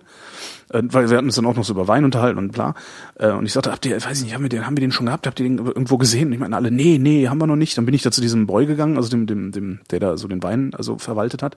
Und meinte, mhm. hier, äh, was ist denn hier mit dem Rosé und so, was sind denn das für Flaschen da hinten? Und meinte, ja, ähm, das sind so, also ich habe erstmal alle Flaschen nach vorne gestellt, bei denen ich wusste, was es ist. Bei den anderen war ich mir nicht so sicher, nicht, dass da was Billiges dabei war. Und dann stand da halt noch so acht Flaschen. Mhm. Extrem geiles, teures Zeug. Also das heißt, alle, alle haben, ja. haben Wöff und Moe gesoffen, also diesen mhm. Durchschnitt Billo-Kram. Und wir haben uns dann hinterher die Ärsche zugelötet mit extrem teurem Rosé. Das hat sehr viel Spaß gemacht. Ja, das und das sieht halt schön. sehr geil aus, wenn, wenn, wenn ja. überall Roséflaschen rumstehen. Also, und schmeckt toll, ja. Ja. ja Ach, herrlich. Finde ich auch. Das war meine Rosé-Champagner-Geschichte. Kommen wir zu etwas völlig anderem. Ja. Doktor genau. von Bassermann Jordan. Spätburgunder 2011 trocken aus der Pfalz. Aus der Pfalz, genau. Also das ist jetzt sozusagen oh. totaler Schwenk, weil ähm, oh, ja. wir jetzt zwei Garagenweingüter hatten, in Anführungsstrichen, oder, oder auch ohne Anführungsstriche. Und das ist jetzt so eines der ältesten renommierten Weingüter in Deutschland. Dr. Bassermann Jordan aus der Pfalz. Das ist eines der drei großen B, nennt man die auch gerne, nämlich äh, Buhl, also Reichsrat von Buhl. Reichsrat von Buhl. Von Buhl, dann Dr. Bassermann Jordan und dann Birklin Wolf. Das sind drei mhm. große Privatweingüter aus der Pfalz, die es halt auch schon lange gibt. Zwei davon gehören mittlerweile einer Konzerngruppe oder Konzern, weiß ich nicht, ob man es Konzern nennt. Äh, die heißen Niederberger, die machen, das ist ein Druckunternehmen und die machen irgendwie diverse andere Sachen. Äh, die haben noch zusätzlich das Weingut von Winning, das ist auch äh, in der Pfalz, auch ein sehr angesehenes Weingut. Ähm, der hat die halt irgendwann aufgekauft. Anmerkung aus dem Chat. Weinmanufaktur Geheimer Rat Doktor von Bassermann Jordan GmbH. Der Firmenname genau. passt in kein Überweisungsformular. Ja. Also es gibt den Reichsrat von Buhl und den Geheimer Rat Dr. von Bassermann Jordan, genau. Ist jetzt ein völlig, also der ist jetzt völlig, also ist sehr dunkel. Aber was heißt sehr dunkel? Er ist immer noch äh, hell im Vergleich zu irgendwelchen spanischen Weinen. Ja. Aber der dunkelste des Abends. Ja, der dunkelste des Abends. Das ähm, ist ein 2011er Spätburgunder ist sozusagen auch die Einstiegsklasse äh, des Weingutes, wobei dieses Weingut dezidiert ein Riesling-Weingut ist. Wir haben, glaube ich, zu 92, 93 Prozent Riesling stehen im Weinberg und machen jetzt nicht unbedingt, äh, sind jetzt nicht unbedingt bekannt für Spätburgunder. Aber ich dachte, es äh, ist vielleicht mal interessant. Ja, also ich kann das hatte, hatte den nie probiert bisher und äh, dachte, genau, schaden kann es nicht. Die Pfalz an sich allerdings ist äh, ähm, auch renommiert mittlerweile, ähm, was Spätburgunder angeht. Also ähm, wir haben in, in der nächsten Sendung haben wir einen, ähm, ein Weingut äh, aus der Pfalz, von denen haben wir dann den Schwarzriesling. Ähm, die gehören mit äh, im Moment zum, zum Besten, was man äh, so an, an Spätburgunder in Deutschland auch bekommen mhm. kann. Pfälzer übrigens kann man ganz hervorragend betrollen äh, indem man ihnen sagt, sie reden wie Saarländer. und Saarländer, wenn du ihnen sagst, sie reden wie Pfälzer, die, das ist super, geht total gut. Ist ein bisschen wie Franken und Bayern. Okay. Also wenn du mal irgendwie ne, einen Pfälzer kennenlernst, dem du auf den Keks gehst, bist du aus dem Saarland? Sehr schön. Oder, du bist aus dem Saarland, ne? Ich mag ja euren Dialekt. Ich mag ja den saarländischen Dialekt wirklich. Ja. Jetzt wüsste Also der Chat gerne, wie der Familie Hoppenstedt Weinverkäuferspruch war, den, äh, der natürlich Namenspatron für Mhm. dein Blog ist und deinen Podcast, deinen eigenen, ne? Nämlich original verkorkt. Genau. Abgezapft und original verkorkt von, Paluba und Söhne. ja, schmeckt alles wie der zweite. Einer wie der andere Qualität. Und es war ja tatsächlich früher üblich, also als der, der Loriot das gemacht hat, ähm, hat er, er guckt ja immer sozusagen in die Realität und damals war die Realität tatsächlich, dass die, die, ähm, äh, dass es Weingüter gab, ähm, die eben die Leute rumgeschickt haben. Die Ja, da sind von der Tür Vertreter nach Hause, Wieder, genau, wieder der Staubsaugervertreter Bürstenverkäufer, gab es halt die. Weinvertreter. Mhm. Ja. Die, die mit der wichtigen Nachricht von Professor Pirkheimer. Der Asteroid, der Asteroid Tetra hat sich aus seiner Umlaufbahn gelöst und rast auf die Erde zu. Nur wer innerlich und äußerlich rein ist, kann den Aufstieg. Das war ist Papa Ante Porters, wo dann diese Bürstenverkäufer kommen. Ach so. Mit dem schönen stimmt. Dialog. Warte mal, wie war das? Äh, Du hast doch nichts unterschrieben, oder? Nein, äh, das äh, wird alles abgebucht. Sehr schön. Stimmt. Na, das war da, da, da, da war, ich weiß nicht, meine Eltern haben früher so Wein gekauft. Ich kann mich daran erinnern, es gab ein Weingut, die dann äh, später auch ganz tief in diesen Glykolskandal, glaube ich, Äh, war das. Pirot, ja. Pirot, genau. ne? Das war der größte, äh, der das, also das größte Weingut, das das so gehandhabt hat, ja. Ja, und ich weiß, die sind dann, da kam dann irgendwie einmal im Jahr, kam dann irgendwie der Vertreter von denen vorbei, hat irgendwie ein paar Flaschen aufgemacht. Und dann gab's halt damals, weiß nicht, das müssen die 70er gewesen sein oder so. Kann ich dran erinnern, äh, haben meine Eltern immer so ein bisschen Wein gekauft und äh, wenn man da mal dran getrunken hat, der war immer zuckersüß. Das war halt auch die Zeit, damals gab's halt nur zuckersüßen deutschen Weißwein. Äh, genau. der bis heute das, das Bild deutschen Weißweines im Ausland äh, im Negativen geprägt hat eigentlich. Ne? Genau, mit Liebfrauenmilch und Blue Nun. Mit was? Blue? Blue Nun, also blaue Nonne und Ah, ja, ja, äh, Liebfrauenmilch. Das kennt jeder, ne? In den USA oder England oder so. Und das steht da auch immer noch rum. Also Ja. es ist immer noch ein Exportschlager sozusagen. Dieses aufgezuckerte Zeug irgendwo, was äh, ursprünglich aus Rheinhessen kam, aber dann auch äh, in, äh, an der Nahe und äh, weiß ich nicht, Pfalz wahrscheinlich auch. weil ist halt egal, du schmeckst halt Ja, sowieso eben. nicht, was drin ist. Ne? Nee, es ist völlig einfach nur egal. süßes, süßes, fuseliges Wasser. Ja, genau. Also dieser, ja, der, der, der, der Spätburgunder jetzt, also der, ja. wie heißt der? Wassermann Jordan. Äh, Bassermann Jordan, genau. Ich wollte Sonnenbassermann sagen, aber das ist irgendeine Nudelfirma oder so. ja, ähnlich. genau. Ja, ja. Ähm, der ist mit mehr, äh, der hat mehr, der hat mehr Frucht. Also der ist, ähm, ich also ich finde, fand ihn in der Nase im ersten Moment so ein bisschen grüner. ja, Na? ja eher, aber, aber, na, ich finde das Grüne, was er hat, also ich, ich wollte sowas sagen wie Schimmel. Im besten Sinne. Der Schimmel, der, weißt du, du, wenn du so in den Keller gehst, Ja, und ja. es gibt so eine Ecke, wo so ein bisschen Schimmel ist. ja.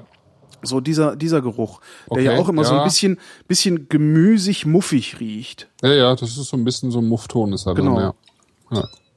Und auch da, ne, wieder gesagt, im besten Sinne. Also ich finde, das ist bisher alles nicht schlimm. Also ich finde Gerüche, auch wenn sie, auch wenn sie zunächst mal wie irgendetwas heißen, was man eklig findet, äh, äh, sind, finde ich eigentlich nicht schlimm im Wein. Also ich habe oft schon auch so käsig.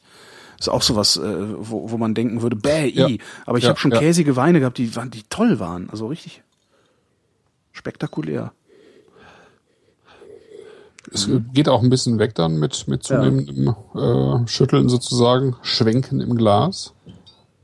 Und dann kommt so ein bisschen mehr die Frucht raus, Mhm. ja. Und das ist eine. Also ich finde, es ist so ein bisschen wie eingelegte Erdbeere. Also es ist keine frische Eingelegte Erdbeere, ja, Erdbeere. so ein bisschen wie Erdbeersirupig. So Erdbeersirup. Dazu riecht's mir zu säuerlich. Also Ja, für Erdbeere noch ein bisschen, dann tut auch noch ein bisschen Essig bei. Saures dazu. genau, so ein bisschen Essig-Erdbeere. Erdbeerbalsamico. Das ist doch Erdbeerbalsamico. Gibt's das schon? Sonst verkaufen wir denen das.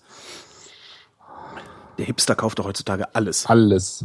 Du musst halt nur gucken, dass du eine, eine Sonderedition machst oder eine limitierte Edition in einem Und halt Storytelling, ne? Ja, ja, klar, du musst ja gut- unbedingt, genau. musst halt das Richtige dazu erzählen, Ja. dann geht das schon.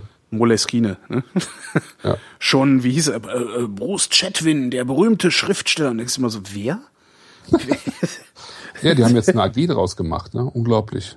Ja, die ist- so erfolgreich mit den Dingern. Das ist echt der Wahnsinn. Ich meine, ich Die sind auch, ja auch. Ich auch. Ja. Und die sind auch Ja. toll. Also und ich habe Ja, ja auch toll. schon schon Die die, anderen, die anderen versucht. Also ist so einmal quer durch alle von diesen Notizbüchern gekauft, weil ich da auch immer meine Sendungsnotizen reinmache im, im Radio und so. Ähm, und mir darum auch schön robuster haben will. Aber ich bin immer wieder bei denen gelandet, weil die dann doch das schönere Papier haben und so. Ja, ja, ich auch. Ich finde es auch gut. Also das ist irgendwie, die hat, also es ist eine Frau, die das äh, ins Leben gerufen Ja. hat. Die hat irgendwie, weiß ich nicht, was vorher gemacht, Grafikdesign oder so. Und die hat sich das Geld im Prinzip auch geliehen, ne, um das ähm, Hm, Cool. zu realisieren. Ich habe jetzt letztens irgendwie einen Artikel gelesen über den Gründer von DM. Wie heißt er nochmal? Äh, äh, Hier der mit dem Götz Werner. Götz Werner, genau. Ja, der hat auch ähm, sich das Geld geliehen von einem, der schon irgendwelche Läden in einer anderen Branche hatte. Der ist heutzutage äh, zu 50 Prozent an dem Unternehmen beteiligt. Der freut sich auch. Das glaube ich, ja. Mhm. Ist mir bisher noch nie passiert, sowas, dass einer von mir Geld, also das schon, dass jemand von mir Geld haben wollte, aber Ja, aber nicht, um es irgendwie gewinnbringend zu investieren. selbst das, aber die zwei Male, wo ich danach gefragt wurde und gesagt habe, nee, du tut mir, ich bin gerade klamm, war das auch gut, dass ich das gesagt habe, weil es wäre weg gewesen hinterher. Okay. Also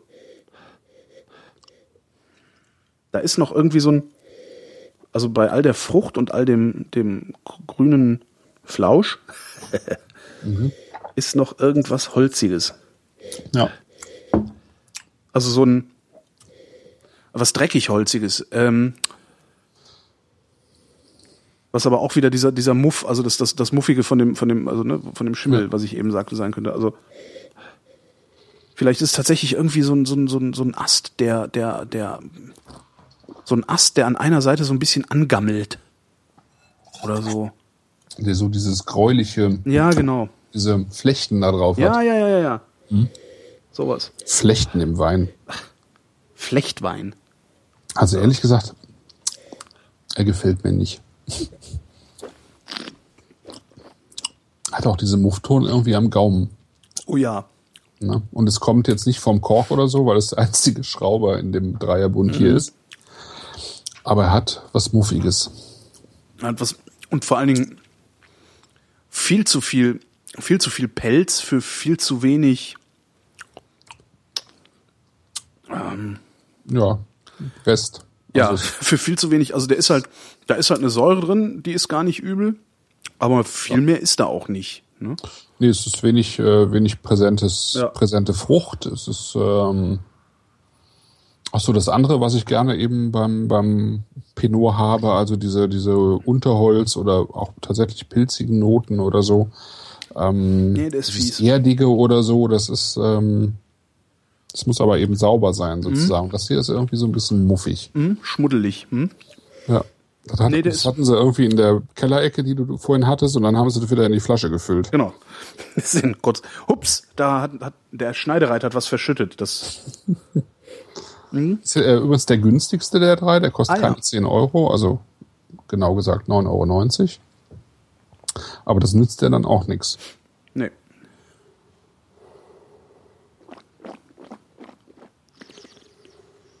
Tja, da gibt's einen klaren Sieger für mich heute Abend. Nee, der ist nicht schön. Dann trinke ich doch lieber noch mal einen Schluck Enderle und Moll zum Abschluss.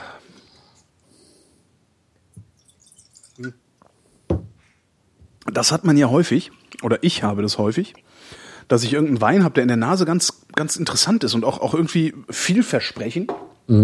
Wo ich denke, uiuiui, jetzt mal schnell trinken. Ähm, und hinten, also wenn du dann trinkst, ist er irgendwie doof. Also so langweilig irgendwie, dass du so, ach Mist. Ja. Hätte ich doch mal lieber was anderes aufgemacht oder so. Ja. Und das ist, passiert mir häufiger. Hm. So. Ach, dieser Enderle und Moll ist super. Ich muss noch mal den Jost und Klein probieren, aber Enderle und Moll ist echt ein Hit. Das ist der Favorit für heute, ne? Der Ja, Orangenwein. gro- also echt große Kaufempfehlung. Also du kriegst Ja. für, ähm, du kriegst natürlich mittlerweile unter 10 Euro durchaus äh, gute Spätburgunder. Also jetzt nicht allzu viele, aber Mhm. es gibt sie. Aber das meiste äh, fängt tatsächlich so äh, mit 11, 12 Euro an. Und dafür ist das hier wirklich ein super Wein. Finde ich echt toll. Klasse. Ja. Ja, also auch wenn ich dann, wenn ich dann jetzt äh, nochmal den, den, den Spätburgunder von Tesch äh, nochmal zu pluggen äh, mhm. für einen Fünfer und den gegen diesen Bassermann Jordan stelle, da hast du, mhm. also, naja, dann kriegst du erstmal fast die dreifache Menge äh, für ja. das Geld. Und äh, der schmeckt dann auch noch besser. Ja. Also, äh, was heißt, der schmeckt nicht besser? Der schmeckt nicht so schlecht. Mhm. Das vielleicht. Okay. Also es ist halt ein ganz ja, anderer Wein. Es ist eine 5 Euro Liter Qualität.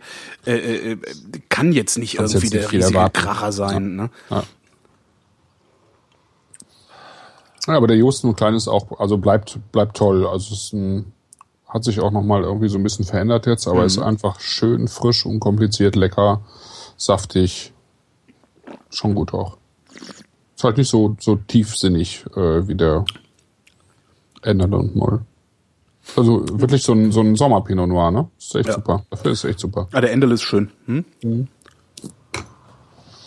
Mhm. Noch Fragen? Mhm. Gibt es, ähm, Hörerfrage, gibt es irgendein Tool, mit dem ihr den Überblick über die ganzen Weine behaltet, die eure Zunge treffen? Äh, für mich nicht. Also ich habe irgendwann mal versucht, mir das zu notieren und auch so Verkostungsnotizen irgendwo hinzuschreiben. Mhm. Und ich bin einfach nicht diszipliniert genug dafür. Äh, so dass ich irgendwie, weiß ich nicht, ich habe irgendwie so drei, vier, drei, vier äh, Produzenten im Kopf, die, bei denen ich weiß, das kann ich blind kaufen, das Zeug. Ähm, mehr aber nicht. Mhm. So, und ich weiß, ich mag echt gern Riesling. Mhm. Und ich mag echt gern Entre deux Mer. Aber ah, okay. sonst. Ja. ja, der Entre deux Mer, der äh, schmeckt wie eine frische Meeresbrise mit wie eine salzige Brise.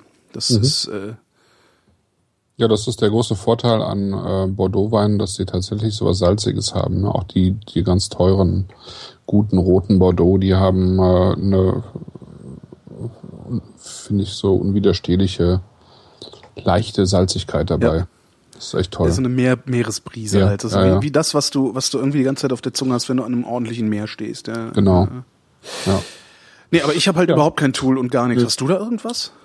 Also meins heißt WordPress und äh, das war eigentlich der Grund, weshalb ich damals angefangen habe zu bloggen. Ich hatte, ich hatte ein Tool, ich weiß ehrlich gesagt nicht mehr, wie es heißt, ich habe es auch verdrängt. Ich glaube, ich, glaub, ähm, ich habe das auch mal, so eine App, ne? Ja, ja, also so Keller irgendwas. Heutzutage App nennt. Ja. Damals gab es ja noch keine. Also ich meine. Ach so, na, es gab auch irgendeine App. Also irgendeine App hatte ich auch mal. Die hieß, ich weiß noch nicht mehr, wie die hieß, auch so eine Kellerverwaltungs-App. Ähm, mhm, ja. Stimmt. Die gibt's auch. Ähm, es gibt jetzt auch, ich, ich muss es mal in, in ähm, bei dir auf die Seite schreiben, mhm. weil ich habe gerade das äh, Telefon gar nicht hier liegen. Ähm, ich ich komme gerade nicht drauf. Es gibt irgendwie sowas wie Instagram äh, für die Weinszene. Also mhm. du kannst das Ding abfotografieren, kannst irgendwie Notizen dazu machen, äh, du schickst das letztes Bild hoch, äh, dann wird es sozusagen von denen erkannt, was es für ein Wein ist, die schreiben es drunter und werfen es sozusagen in die Menge. Mhm. Und du behältst sozusagen natürlich bei dir äh, all das, was du gepostet hast. Also mhm. das, das wäre, du kannst es sozusagen mit einem Smiley oder negativ oder so bewerten, ähm, so auf einer Skala und kannst halt was dazu schreiben. Ne? Mhm. Ähm, ich, ja, ich muss, muss nachgucken, wie es ja, heißt. Aber äh, jetzt ein Computerprogramm habe ich dafür nicht, weil ich tatsächlich ähm, äh, am liebsten die Sachen äh, eben in einen Moleskin reinschreibe, mhm. wenn ich die Weine probiere, weil ich einfach immer noch gerne von Hand schreibe dafür und eben das kann, überhaupt keine Lust habe, das in irgendein iPad oder sonst irgendwo reinzutippen. Mhm. Und ich hatte halt damals hatte ich so ein Programm, äh, was mir aber äh, das die gesamte Datenbank irgendwann zerschossen hat. Ah, ich und erinnere mich. Das ja, habe ich damals als ähm, Grund genommen, sozusagen überhaupt meinen mein Blog zu eröffnen. Ich dachte, dann Ja, das ist eigentlich da das ist die beste Idee, genau. Verblog ja. einfach, was du trinkst. Das ja. muss ja nicht, das muss ja jetzt nicht irgendwie Lyrik sein. Äh, oder Nö, das war es bei mir ja auch nicht. Also es war heutzutage so. keine Lyrik, aber es war halt damals einfach reingeschrieben. Es war ja. wirklich einfach reingeschrieben und irgendwann hat sich halt über das, äh, über Jahre hinweg das Ganze dann bei mir halt auch verändert Richtung äh, Profession und auch Richtung äh, vernünftig schreiben wollen. Aber am Anfang war es einfach nur äh, einfach nur reingetippt. Ja. Ja. Dann gab es noch, noch, noch mehr Fragen. Warum verändert sich Wein, wenn er steht? Fragt der Chat gerade nochmal. Weil Luft. er oxidiert. Mhm, ja. Genau. Weil er oxidiert. Ja, und dann gab es noch eine Frage, die war ganz am Anfang. Ähm, gibt es eigentlich ein, äh, ich glaube, das war bei Riesling, irgendwie was, wo man, wo man, äh, was man hinstellen kann, sagen kann, so, so schmeckt ein Riesling. Das ist typischer Riesling-Geschmack. Was kauft man da? Ich habe spontan gedacht, Robert Weil. Ist zwar überteuert. Mm, also nee, ich finde, Robert Weil ist ein typischer Rheingau-Riesling. Ah, okay. Ja. Also Dann ist vielleicht äh, meine Schwäche Rheingau-Riesling. Das kann natürlich auch sein. Aber es ist halt dieses schieferige, steinige. Nee, wir haben keinen Schiefer da. Echt nicht? Nee.